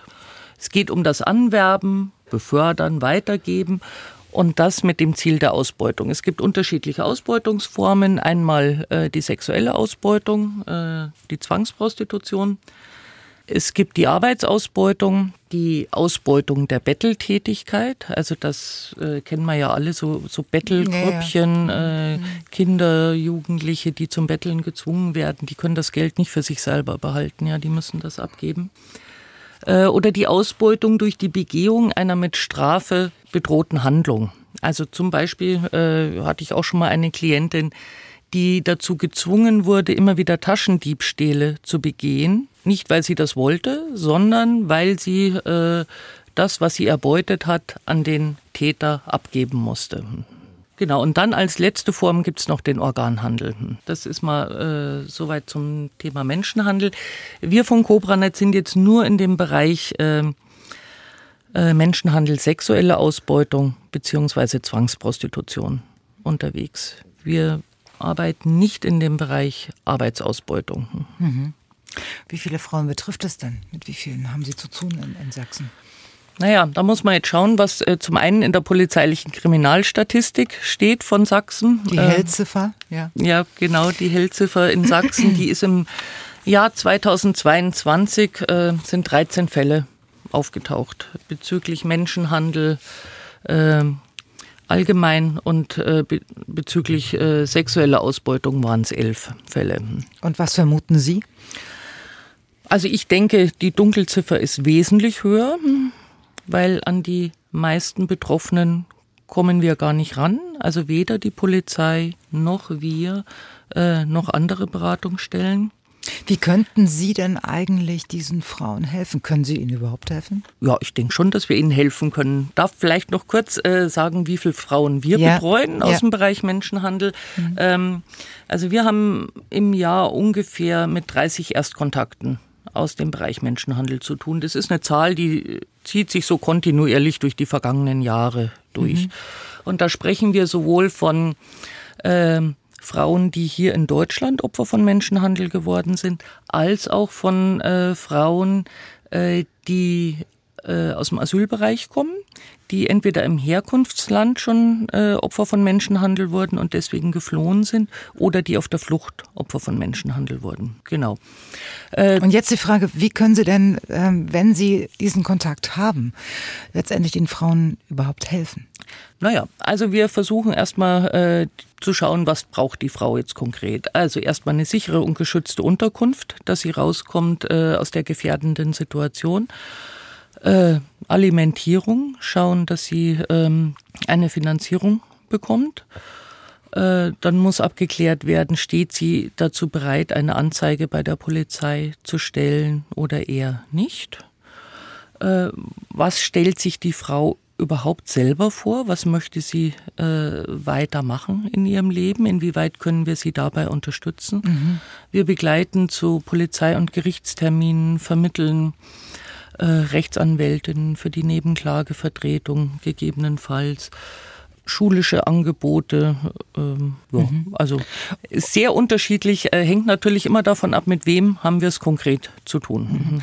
Wo, wo, in Sachsen gibt es besonders viele Fälle, in welchen Städten und Gegenden? Na, ich denke mal, grundsätzlich kann es Menschenhandel überall geben, im ländlichen Bereich, im städtischen Bereich. In Sachsen ist es so, dass wir eine Sperrbezirksverordnung haben und Prostitutionsausübung generell nur in Kommunen ab 50.000 Einwohner erlaubt ist, also Leipzig, Dresden, Chemnitz, Görlitz, Blauen und Zwickau. Ich gehe jetzt mal davon aus, oder das äh, deckt sich auch mit meiner Erfahrung, dass wir natürlich in Leipzig, Dresden, Chemnitz, in den drei großen Städten äh, die meisten Fälle von Menschenhandel haben. Hm. Und ähm, wir reden ja in erster Linie, wie Sie vorhin schon betont haben, über Prostitution. Mhm. Können Sie uns mal schildern, wie sowas abgeht? Was, was, äh, was bedeutet denn äh, Menschenhandel in Zusammenhang mit Prostitution? Naja, Menschenhandel und Prostitution, das äh, in, im Zusammenhang bedeutet, dass äh, Personen dazu gezwungen werden, äh, Prostitution auszuüben. Die wollen das gar nicht. Äh, da sind wir im Bereich der Zwangsprostitution. Ähm, ich kann mal einen konkreten Fall schildern Bitte? Ähm, ja. aus dem vergangenen Jahr. Eine junge bulgarische Frau, 19 Jahre alt, ähm, ist in Bulgarien im Kinderheim aufgewachsen, musste dort mit 18 Jahren äh, das Heim verlassen, wusste nicht wohin, ging zu ihrer leiblichen Mutter, die sie dann umgehend in die Prostitution gebracht hat. Die Tochter musste für die Mutter arbeiten. Sie wollte fliehen, ist aus dem Fenster gesprungen, wurde von der Mutter wieder eingefangen und wurde dann von der Mutter zur Prostitutionsausübung nach Deutschland verkauft, nach Chemnitz. Ist dort äh, von der Polizei befreit worden. Die Täter konnten leider fliehen.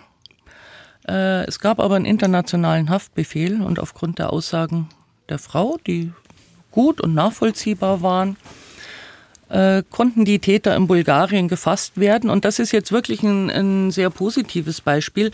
Äh, die sind innerhalb kürzester Zeit nach Deutschland ausgeliefert worden. Und die junge Frau, die ist im Januar 2022 befreit worden und bereits im, Dez äh, im September 2022 kam es zu einer Verurteilung der Täter. Das ist also wirklich außergewöhnlich äh, schnell für die deutsche Justiz.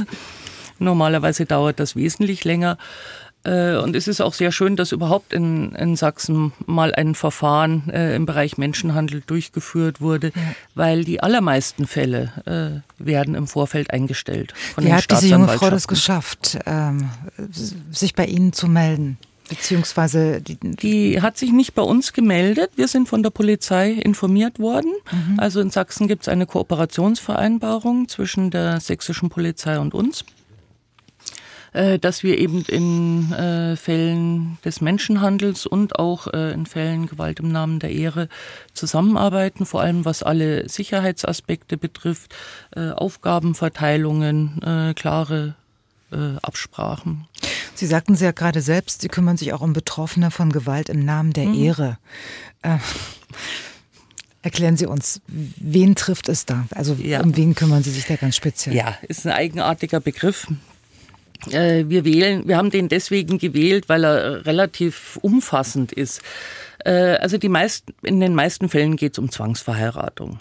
Ja, mhm. aber eben nicht ausschließlich. Es geht auch darum, äh, dass Personen vielleicht dazu gebracht werden sollen, einem bestimmten Lebensstil nachzugehen, der nicht mit der Kultur oder Tradition ihrer Herkunftsfamilie übereinstimmt. Mhm. Und die Familie kann das nicht akzeptieren. Also das kann zum Beispiel sein, dass äh, äh, erstens, wie man sich kleidet, ja, mhm. äh, welchen Beruf man erlernen will, macht man überhaupt einen Schulabschluss, ja, und äh, gerade äh, junge Menschen, die hier in Deutschland geboren sind, die hier sozialisiert worden sind, sind äh, dann oft zwischen den Kulturen. Den Kulturen hin und her gerissen, ja, mhm. und entscheiden sich aber dann sehr häufig dafür, einfach auch ein selbstbestimmtes Leben in Freiheit führen zu wollen.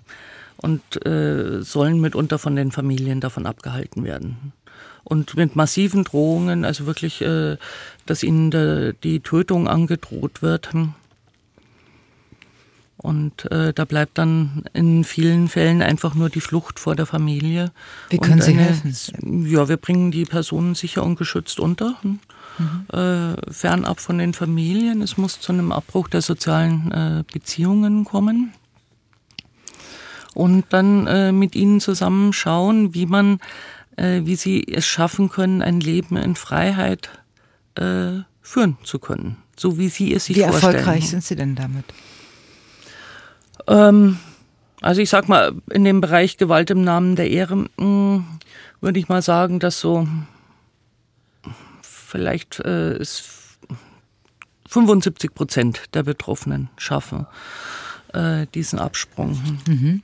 Es ist sehr, sehr schwierig für die Betroffenen, ja. äh, weil das heißt, äh, für die nächsten Jahre oder vielleicht auch für ein Leben lang keinen Kontakt mehr mit der Herkunftsfamilie zu haben.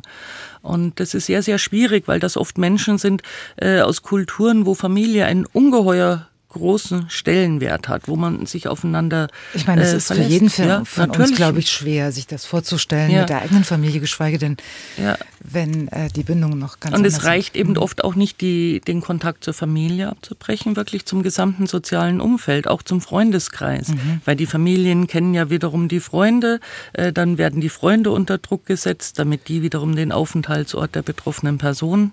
Aber 75 Prozent Erfolgsquote ist jetzt finde ich ja, bemerkenswert. Ja. Finde ich auch. hätte ich jetzt genau. hätte ich jetzt nicht so ja. so vermutet. Ja. Also aber es kommt dafür. auch wirklich immer wieder vor, dass äh, äh, junge Frauen oder junge Männer das nicht schaffen. Mhm. Okay. Weil weil sie wirklich auch äh, weil sie auch massiv von den Familien unter Druck gesetzt werden. Ja? Also vielleicht äh, dann doch noch, dass sie irgendwie in den sozialen Medien unterwegs sind. Dann kommen so die kommen Nachrichten von der Familie. Oh, du musst unbedingt zurückkommen. Äh, deine Mutter liegt im Krankenhaus. Die hat eine Herzattacke gehabt, weil das mhm. alles so schlimm war, dass du gegangen bist. Und natürlich arbeitet das ja an den Betroffenen. Ja. ja. Und natürlich ist am Anfang eine unheimlich große Einsamkeit da. Äh, und das muss man auch erstmal bewältigen. Mhm. Richtig. Ähm, wir sprachen gerade im Hintergrund über ähm, den Schutz oder den nicht vorhandenen Schutz von Frauen, zum Beispiel in Erstaufnahmeeinrichtungen oder in ähm, geflüchteten Unterkünften. Welchen Zugang haben Sie jetzt als ähm, sächsische Fachberatung für Menschenhandel zu diesen Einrichtungen? Ähm, naja, wir haben schon immer Kontakt mit den Erstaufnahmeeinrichtungen und auch mit äh, einigen der Gemeinschaftsunterkünften. äh, weil das natürlich Orte sind, wo unsere Klientinnen auch leben. Äh, und da machen wir schon die Erfahrung, dass der äh, Schutz der Frauen, äh, gerade von Frauen, die von sexueller Gewalt betroffen sind, dass das schon ein sehr schwieriges Thema ist. Ähm, in, vor allem in den Zustand, Erstaufnahmeeinrichtungen. Ja. Mhm. Ähm, in den Erstaufnahmeeinrichtungen gibt es häufig keine äh, getrennten Bereiche für alleinstehende Frauen. Also, dass man zum Beispiel ein eigenes Haus hätte, wo äh, alleinstehende Frauen leben können. Die alleinstehenden Frauen auf der Flucht sind sehr häufig auf der Flucht äh, Opfer sexualisierter Gewalt geworden. Die sind eh schon traumatisiert, wenn die hier ankommen. Gleichzeitig habe ich in den Flüchtlingsunterkünften äh, eine Vielzahl von alleinreisenden Männern. Und da kann man sich ja vorstellen, was da auch für eine Dynamik entsteht. Ähm, und äh, was ich sehr, sehr schwierig finde, ist, wenn wir jetzt äh, Frauen haben, die in einer Erstaufnahmeeinrichtung äh, aktuell von sexualisierter Gewalt betroffen sind, dass, denen, dass die nicht die Möglichkeit haben, in Sachsen in ein Frauenhaus zu gehen. Die finden dort oder dürfen nicht in den sächsischen Frauenhäusern aufgenommen werden, äh, weil diese äh, in den Erstaufnahmeeinrichtungen noch die Landesdirektion zuständig ist und die es ablehnt, äh, dass eine Finanzierung äh, der Unterbringung im Frauenhaus übernommen wird. Es Frau Nespral, haben Sie Zugang vom Gewaltschutzzentrum äh, zu diesen Unterkünften? Wir selber gehen nicht in diese Unterkünfte. Ähm, es können sich nicht, es gibt Informationsmaterialien von uns, mhm. das heißt, Frauen sollten die Möglichkeit haben, sich bei uns selber zu melden. In dem Fall, dass es Polizeianzeigen gibt, könnten die uns weitergemeldet werden. Das passiert nicht. Klingt so, als wären sie sich selbst überlassen dort so ein bisschen. Ähm, um es mal Mhm. drastisch zu formulieren? Naja, es gibt also für die Betroffenen aus den Erstaufnahmeeinrichtungen gibt es eine einzige Unterbringungsmöglichkeit in Sachsen. Also die liegt sehr abgelegen, äh, wo die Frauen hingebracht werden könnten. Diese Adresse ist aber auch nicht wirklich geheim. Und das ist ein Problem. Äh, sind die Betroffenen dann schon mal in, in, Gemeinschaftsunterkünften oder in Wohnungen untergebracht? Also durchaus noch im Asylverfahren, aber dann schon in, den, in der Zuständigkeit äh, der Landkreise oder kreisfreien Städte. Dann ist es auch möglich, dass sie ins Frauenhaus gehen, wenn mhm. sie sexualisierte Gewalt oder häusliche Gewalt erfahren. Nur mal eine ganz ähm, mhm. pragmatische Frage. Wie, wie lange befinden sich denn ähm, Geflüchtete unter Umständen in diesen Einrichtungen? Naja, das ist ja unterschiedlich. Das hängt auch davon ab, äh, mit welchen Nationalitäten wir es zu tun haben. Äh, aber das, das kann sehr kurz sein, von vier Wochen, sechs Wochen, mhm. aber auch bis zu einem halben Jahr, einem Jahr manchmal bis zu zwei Jahre, also bis eine Umverteilung in, in Gemeinschaftsunterkünfte oder in die, in die Landkreise stattfindet. Okay. Man muss ja auch sagen, dass die Frauen, wenn sie dort sind, ähm, schwieriger haben, überhaupt über ihre Rechte Bescheid zu wissen. Also im Fall von häuslicher Gewalt, ja. da erleben wir das manchmal, dass Betroffene im Nachhinein davon berichten, dass sie auch schon in diesen Ersteinrichtungen Gewalt erfahren haben, mhm. damals aber ihnen Angst gemacht wurde von Seiten der Täter, dass ihnen gesagt wurde, ähm, ja, wenn du das jetzt an die Öffentlichkeit bringst, dann erzähle ich, mhm, über dich und dann sorge ich dafür, dass du hier überhaupt nicht Fuß fassen kannst in ja. diesem Land. Und mhm. auch solche Drohungen dann von Täterpersonen den Opfern gegenüber zusammen mit dieser, diesem Mangel an, an Verständnis, Informationen äh, über die eigenen Rechte führt dazu, dass es noch mal schwieriger ist für die Betroffenen, sich Hilfe zu suchen überhaupt. Über wie viele Frauen sprechen wir denn eigentlich in diesem konkreten Fall, wenn es um erste Aufnahmeeinrichtungen geht und äh, Geflüchtetenunterkünfte? Oh, das kann ich nicht sagen. So ungefähr. Oh. Also ähm, wie viele betrifft es, sag ich mal, das, was wir jetzt besprochen haben? Also in den sächsischen Erstaufnahmeeinrichtungen, ich weiß nicht, wie viele Personen mhm. da im Augenblick untergebracht sind. Also sicherlich äh, okay. äh, mehrere tausend äh, Personen, die dort untergebracht sind. Aber ich kann jetzt überhaupt nicht sagen, wie viele alleinreisende Frauen da mit dabei sind. Hm. Was müsste denn Ihrer Meinung nach äh, jetzt getan werden? Werden wir überhaupt imstande sein, dieses Problem auch nur halbwegs zu lösen? Naja, ich denke, es müsste in dem Bereich auf jeden Fall nochmal zu einer äh, besseren und intensiveren äh, Aufklärung der äh, Frauen in den äh, Flüchtlingsunterkünften kommen. Also ich denke, die Frauenhäuser machen da ja auch schon, oder die Interventionsstellen machen da ja einiges. So in, Form von Frauencafés haben wir auch schon angeboten. Ähm, wo man eben überhaupt über die rechtliche Situation äh, von Frauen aufklärt. informiert. Also wir haben das schon öfters gemacht, dass man sowohl über äh, ihre Rechte als Frau in Deutschland informieren, also auch über den ganzen Bereich häusliche Gewalt. Also dass es Möglichkeiten gibt, äh, auch die Familie zu verlassen, wenn man Gewalt erfahren hat. Äh, wir über den Hilfe- und Unterstützungsmöglichkeiten äh, bei Gewalt im Namen der Ehre informieren, über Zwangsprostitution, Menschenhandel informieren. Äh, und ich weiß, dass die Kolleginnen von Saida, äh, die sind ja für den ganzen Bereich ähm, ähm, Genitalverstümmelung zuständig, äh, dass die auch äh, solche Veranstaltungen in den Erstaufnahmeeinrichtungen machen. Aber äh, also wir kommen da zahlenmäßig überhaupt nicht hinterher. Es müsste viel mehr geschehen, aber das ist von den personellen Ressourcen her gar nicht machbar. Hm. Und manche Maßnahmen sind eben im Bereich der häuslichen Gewalt auch einfach nicht möglich in diesen Erstaufnahmelagern. Genau. Da kann genau. es keine ähm, Wegweisung geben. Das heißt, ja. der Täter muss die Wohnung verlassen. Das geht eben nicht, wenn es keine Wohnung gibt. Da genau. kann es keine räumliche Trennung geben. Da kann es keinen echten ja. Gewaltschutz geben. Und das ist ein riesiges Problem. Ja. Gut. Ähm, schwieriges Thema, wie wir alle gemerkt haben. Und ähm, je länger wir drüber reden, desto ähm, unverständlicher werden die Details.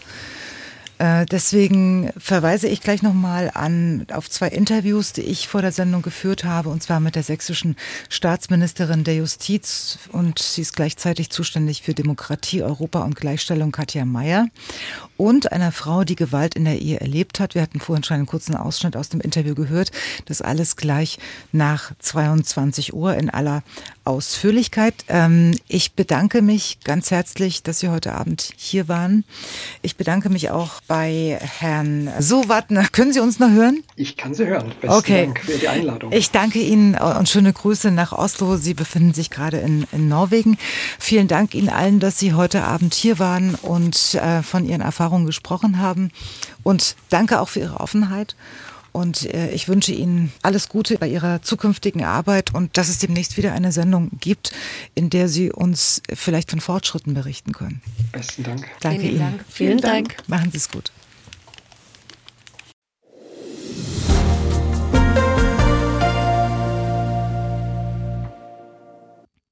Warum Gewalt gegen Frauen auch im 21. Jahrhundert nicht vorbei ist, das besprechen wir heute in einer neuen Podcast-Folge. Geschlechterspezifische Gewalt gegen Frauen ist eine Menschenrechtsverletzung und sie kommt tagtäglich in allen gesellschaftlichen Schichten vor, in allen Altersgruppen, auch in Sachsen. Und darüber spreche ich jetzt mit der sächsischen Staatsministerin der Justiz und für Demokratie, Europa und Gleichstellung zuständig, Katja Mayer, und außerdem mit einer Frau, die Gewalt in der Ehe erlebt hat. Sie heißt Sandra und kommt aus Dresden. Schönen guten Abend, Sandra. Was, was haben Sie denn in Ihrer Ehe erlebt? Also mein Mann hat sehr viel Alkohol am Wochenende konsumiert, sozusagen. Ja, ja. Und hat aus, auf dieser Basis, wenn er zu viel getrunken hat, halt die ganze Einrichtung zerschlagen. Halt Schränke, sonstiges. Er hat zwar am Anfang nicht die Gewalt gegen Kind oder, oder gegen mich gerichtet, aber er hat halt alles, was er gefunden hat, zerschlagen, Kleiderschränke von Tassen bis Teller, die Wände zerrissen, Glastüren eingeschlagen. Das ging halt knapp zwei Jahre so. Mhm. Und manchmal mussten wir halt auch die Polizei rufen, damit er halt wieder aufhört.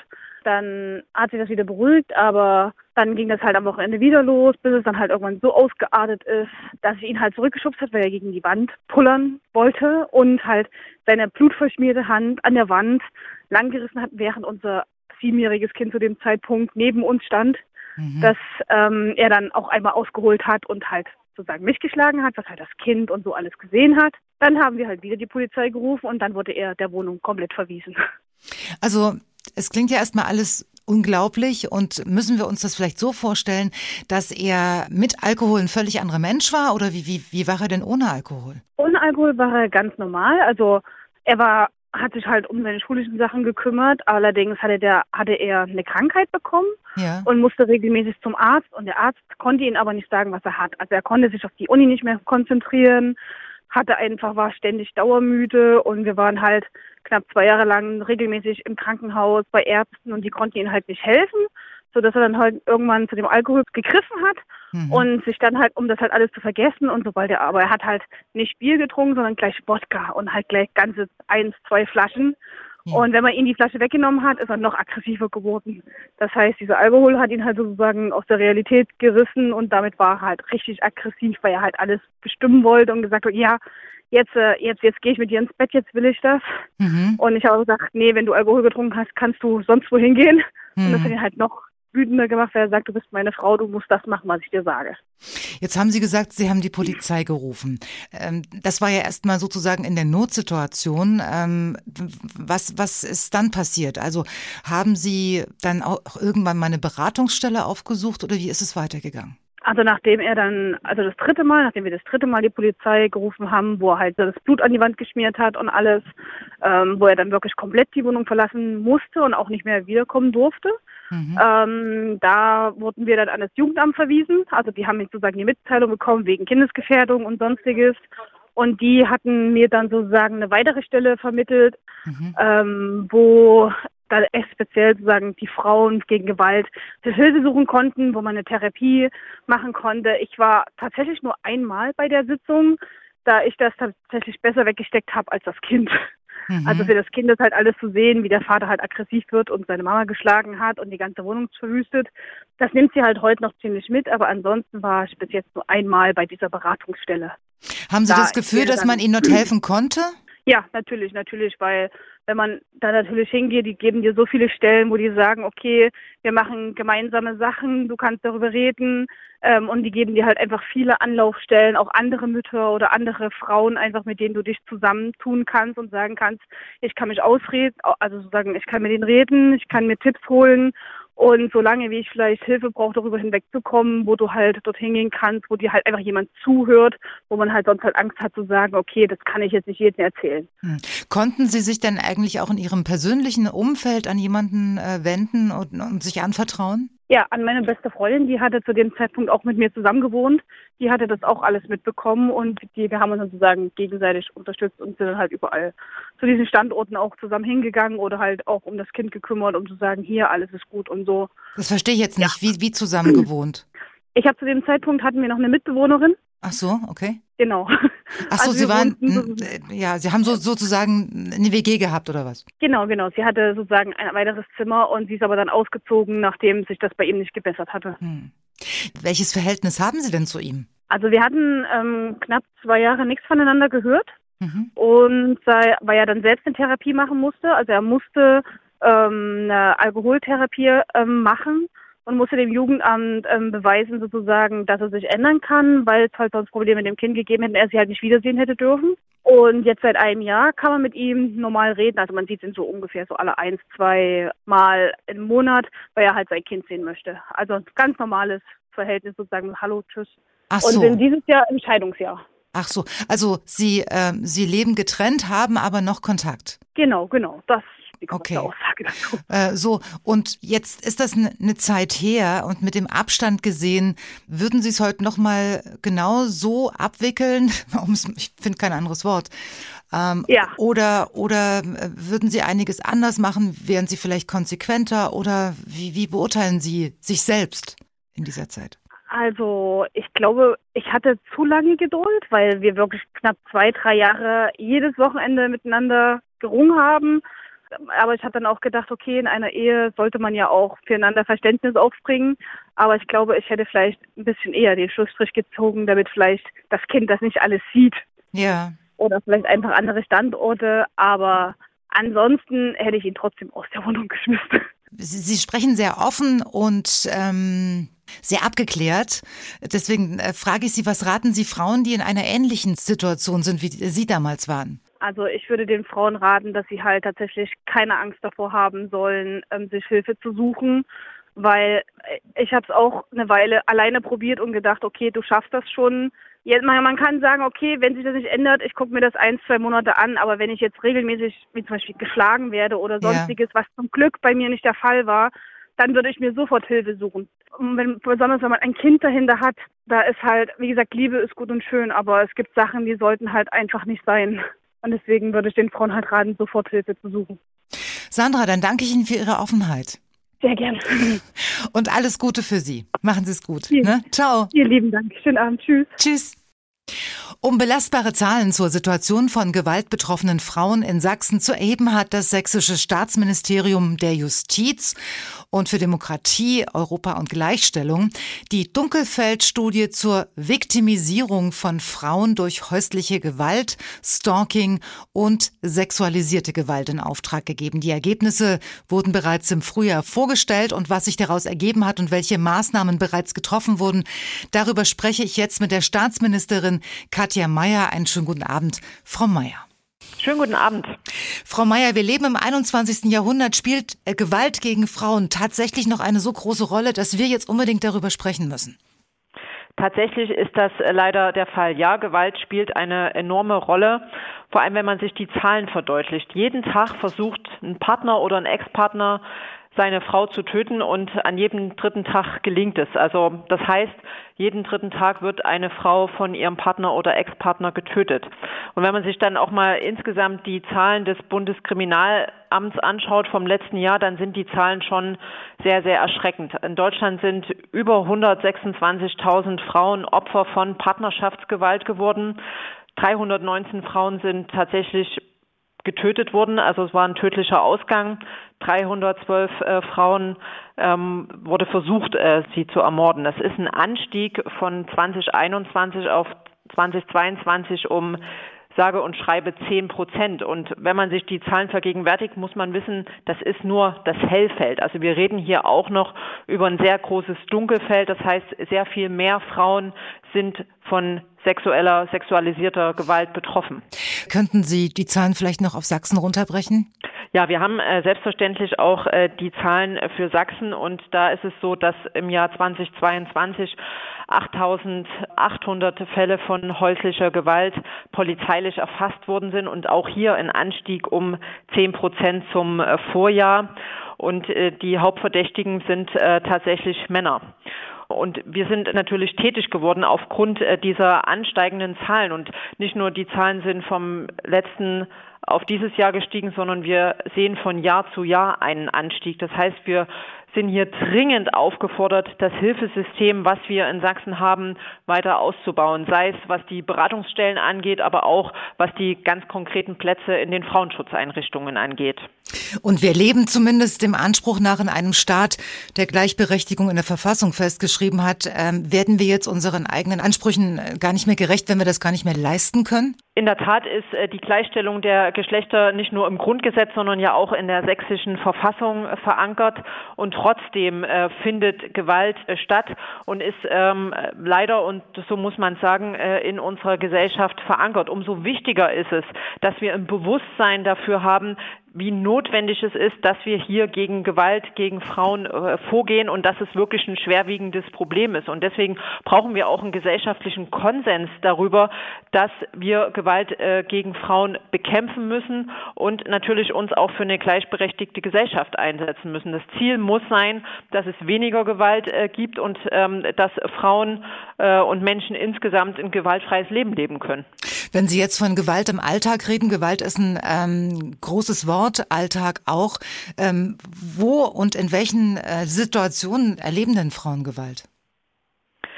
Frauen erleben in, in allen Lebensbereichen Gewalt, äh, vor allem im häuslichen äh, Kontext, also sprich äh, zu Hause, aber natürlich auch ähm, am Arbeitsplatz, aber auch im öffentlichen Raum, auch im, im digitalen Raum. Und das beginnt eben nicht nur bei physischer Gewalt, also wenn ähm, eine Frau äh, geschlagen wird, sondern das äh, zählt eben auch Beschimpfungen dazu, Bedrohungen dazu, Belästigungen dazu, Stalking dazu. Und ein Punkt ist mir auch noch ganz wichtig zu erwähnen. Frauen jeglichen Alters und auch egal aus welcher gesellschaftlichen Schicht sind von Gewalt betroffen. Und Mädchen und Frauen mit Behinderung sind noch zwei bis dreimal mehr von Gewalt, von sexueller, sexualisierter Gewalt betroffen. Und da brauchen wir natürlich dann auch nochmal die entsprechenden Unterstützungssysteme und vor allem auch den Ausbau der Schutzsysteme barrierefrei, damit sie eben auch ein Zugang hier gewährleistet ist. Wie sehen Sie das? Ist es eher zufällige Gewalt oder gibt es auch äh, organisierte und systematische Gewalt gegen Frauen? Selbstverständlich gibt es auch äh, systematisch und äh, organisierte äh, Gewalt und das insbesondere im Bereich der organisierten Kriminalität. Im Jahr 2022 hatten wir roundabout 350 äh, Ermittlungsverfahren in Deutschland wegen Menschenhandels zum Zwecke sexueller Ausbeutung, also sprich äh, Zwangsprostitution. Und auch das ist tatsächlich ein Anstieg um fast 20 Prozent äh, zum Vorjahr. Aber auch hier ist es so, dass wir hier von einer riesengroßen Dunkelzahl, von einem riesengroßen Dunkelfeld ausgehen müssen. Aber auch hier sind wir seit vielen Jahren in Sachsen äh, tätig äh, auf dem Feld. Wir haben eine Fachberatungsstelle mit Copranet, die sich explizit um die Opfer von Menschenhandel kümmern, die eine Beratungsstelle haben, aber jetzt auch zwei Schutzwohnungen. Und wir sehen eben auch, dass hier der Bedarf auch in Sachsen steigt und dass es notwendig ist, dass wir hier die entsprechenden finanziellen Mittel in die Hand nehmen, um die Strukturen auszubauen und die notwendige Hilfe zur Verfügung zu stellen. Das war jetzt gerade ganz schön viel auf einmal. Wo sind denn jetzt die, die Brennpunkte, wo, hier sagen, wo Sie sagen, da muss zuallererst was getan werden? Unser Ziel in der, in der Koalition äh, war es gewesen, dass wir die Beratungsstrukturen flächendeckend sicherstellen mit äh, Beratungsstellen, äh, mit den sogenannten Interventions- und Koordinierungsstellen. Als wir damals 2019 äh, hier die Regierung als äh, Grüne mit anführen dürfen, waren wir bei, bei sieben äh, Beratungsstellen in ganz Sachsen. Das haben wir jetzt auf jeden Landkreis ausgedehnt. Also in jedem Landkreis haben wir jetzt tatsächlich eine Beratungsstelle und in den kreisfreien Städten äh, sowieso. Das war ganz, ganz wichtig, dass wir hier flächendeckend äh, Beratung anbieten können. Und wir sehen tatsächlich auch zum Beispiel im Landkreis Görlitz, wo wir jetzt auch eine Beratungsstelle haben, dass der Bedarf schlicht und ergreifend da ist, dass auch die Nachfrage da ist und äh, damit eben auch dazu beitragen, das Dunkelfeld äh, zu erhellen und den Frauen eine Möglichkeit zu bieten, hier auch Unterstützung und Hilfe und Beratung zu bekommen. Aber äh, nicht nur die Frauen äh, bekommen äh, in den Interventions- und Koordinierungsstellen Hilfe, sondern alle. Also auch Männer können sich an die Interventions- und Koordinierungsstellen wenden, wenn sie Opfer von ähm, häuslicher Gewalt geworden sind. Denn auch Männer werden durchaus Opfer und erleben auch Gewalt. Und deswegen war es uns wichtig, diese Interventions- und Koordinierungsstellen auszubauen, aber auch unter anderem haben wir auch in Sachsen, und da sind wir tatsächlich Vorreiter, haben wir auch äh, Männerschutzeinrichtungen, die wir jetzt auch äh, in die Regelförderung übernommen haben. Ähm, wir haben ja, ja, Frau, Frau Mayer, ähm, Sie sprachen gerade von, von Görlitz. Können Sie uns vielleicht noch ein anderes Beispiel nennen, wo Sie sagen, da war es unbedingt nötig? Es ist überall notwendig gewesen. Also in allen Landkreisen gibt es einen riesengroßen äh, Bedarf nach Beratung. Wir machen jetzt äh, demnächst Mitte Dezember dann im letzten Landkreis eine Interventions- und Koordinierungsstelle auf, nämlich in, äh, im Landkreis Vogtland, weil wir eben sehen, dass äh, die Bedarfe schlicht und ergreifend vorhanden sind. Die Frauen haben vorher mussten entweder in die in die größeren Städte fahren, wo sie Beratungsstellen bekommen, oder sie haben schlicht und einfach keine Hilfe äh, gesucht, ähm, weil es eben kein Angebot gegeben mhm. hat. Das heißt, sie waren dann oft in der Situation, dass sie in den gewaltvollen Beziehungen verblieben sind, weil sie eben keine Unterstützung erfahren haben. Und jetzt haben wir es endlich geschafft, ähm, dass wir das überall anbieten können. Sehen Sie denn Unterschiede zwischen Stadt und Land? Also wenn wir, wenn wir uns anschauen, ähm, sind Leipzig und Dresden die Städte, wo das meiste Fallaufkommen ist. Aber das liegt natürlich auch an der Zahl der Einwohnerinnen und Einwohner. Je mehr mhm. Einwohner, desto höher ist natürlich dort auch die Gewaltbetroffenheit. Wenn wir es aber runterbrechen und das ins Verhältnis setzen, ist es tatsächlich immer noch so, dass Leipzig und Dresden die Städte sind mit den höchsten Opferzahlen. Aber gleich gefolgt ist zum Beispiel Zwickau, was ja durchaus, ist jetzt kein ländlicher Raum in dem Sinne, aber es ist, ist eine eine äh, Mittelstadt. Also das heißt, wir haben hier tatsächlich ähnliche Fallkonstellationen. Und wir sehen es ja auch an den Auslastungen der Frauenschutzeinrichtungen. Die haben wir übrigens auch sehr viel mehr Plätze jetzt äh, zur Verfügung gestellt. Also 2019 hatten wir 14 Einrichtungen, jetzt in 2022 äh, haben wir äh, 17 Einrichtungen und haben auch, äh, was die Plätze angeht, ähm, hier von 127 sind wir jetzt bei 157 äh, Familienplätzen. Also Familienplatz heißt ähm, ein Zimmer mit äh, jeweils zwei Betten, weil ja ganz viele Frauen äh, tatsächlich auch äh, mit ihren Kindern kommen und ähm, oft auch Kinder von äh, häuslicher Gewalt betroffen sind. Also wenn die äh, Mutter äh, geschlagen wird, dann sind 50 Prozent der Kinder auch tatsächlich von Gewalt betroffen. Und da äh, haben wir hier auch die Möglichkeit der Unterbringung und auch der Beratung ähm, für, äh, für die Kinder und vor allem auch die psychologische Begleitung. Kinder ist ein gutes Stichwort. Wie funktioniert denn die Zusammenarbeit ähm, mit den oder von den Frauenhäusern mit dem Jugendamt? Naja, es kommt natürlich immer auf das jeweilige Jugendamt an. Die Erfahrungen sind da tatsächlich sehr unterschiedlich, aber wir haben jetzt schon in den letzten Jahren, haben die Einrichtungen versucht äh, und haben es auch umgesetzt, äh, Kooperationsvereinbarungen mit den Jugendämtern, mit der Polizei, mit den Interventions- und Koordinierungsstellen zu etablieren, damit es auch einen besseren ähm, Austausch gibt, äh, die Hilfe dann auch äh, schnell äh, geleistet werden kann. Und äh, so funktioniert das im Großen und Ganzen auch schon gut, aber es kann natürlich auch immer besser besser sein, ähm, was hier wirklich eine vertrauensvolle ähm, Zusammenarbeit ist. Wir sehen zum Beispiel, dass jetzt in Leipzig, da hat die Polizei jetzt eine weitere Person als Ansprechperson für Opfer etabliert und damit sind zum Beispiel auch die Zahlen gestiegen in den Interventionsstellen. Also das heißt, mehr Menschen, äh, die von Gewalt betroffen sind, werden an die Interventions- und Koordinierungsstellen von der Polizei weitervermittelt, so dass sie dann eben professionell auch in den Beratungsstellen beraten werden können. Und das ist, glaube ich, ein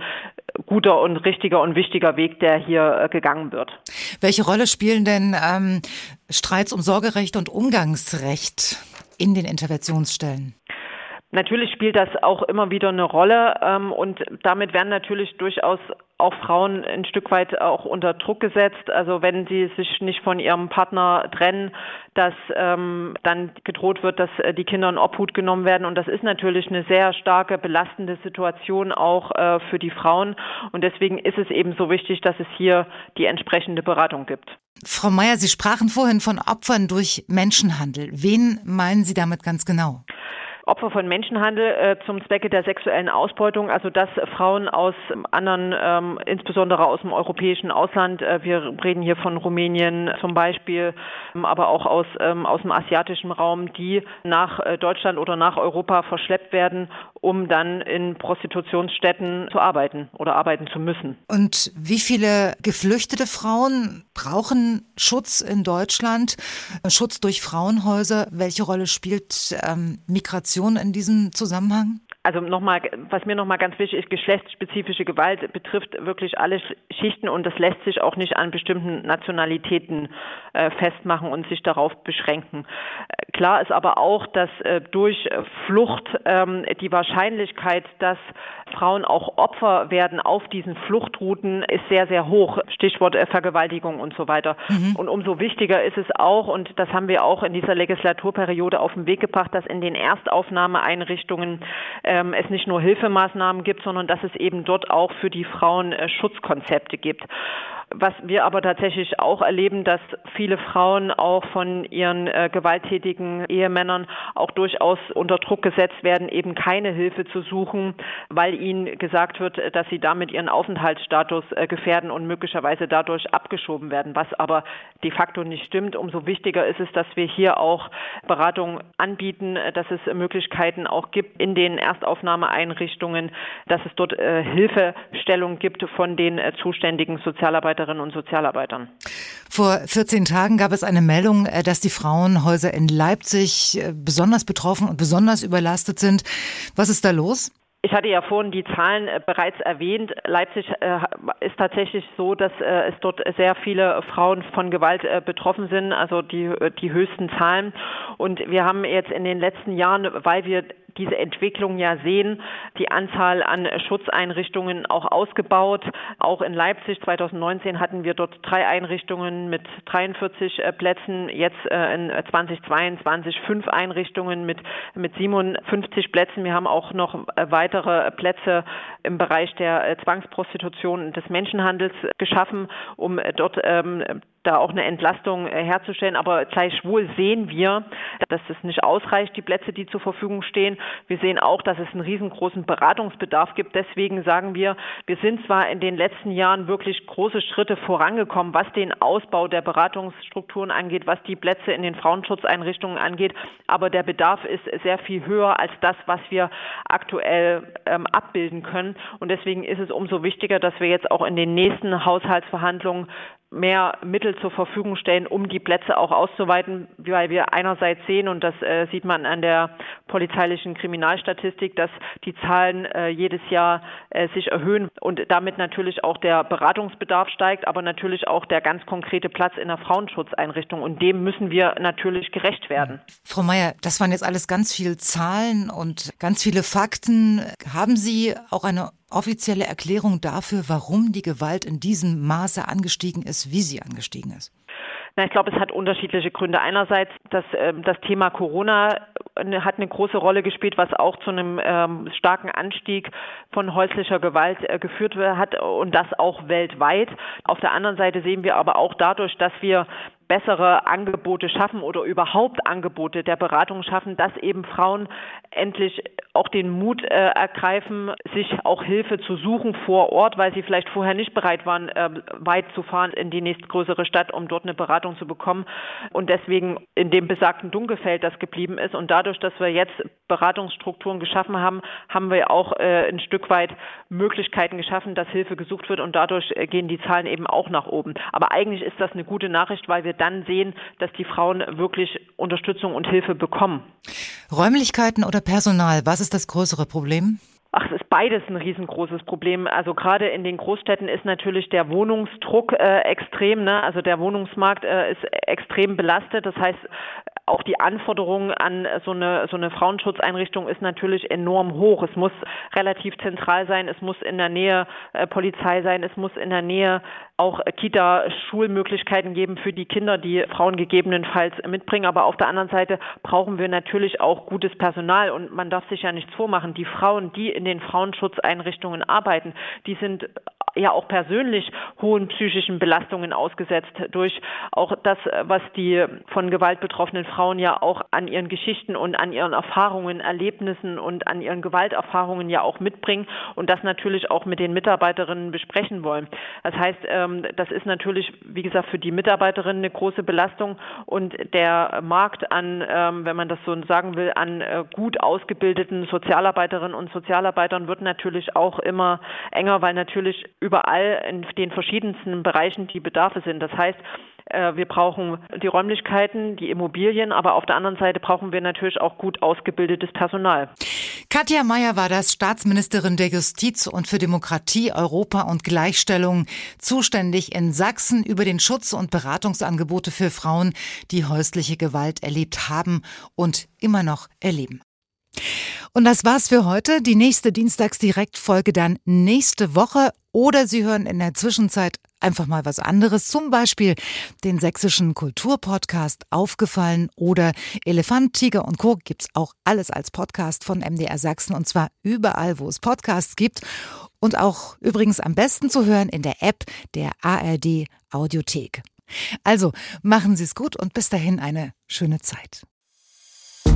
Dienstags direkt, ein Podcast von MDR Sachsen.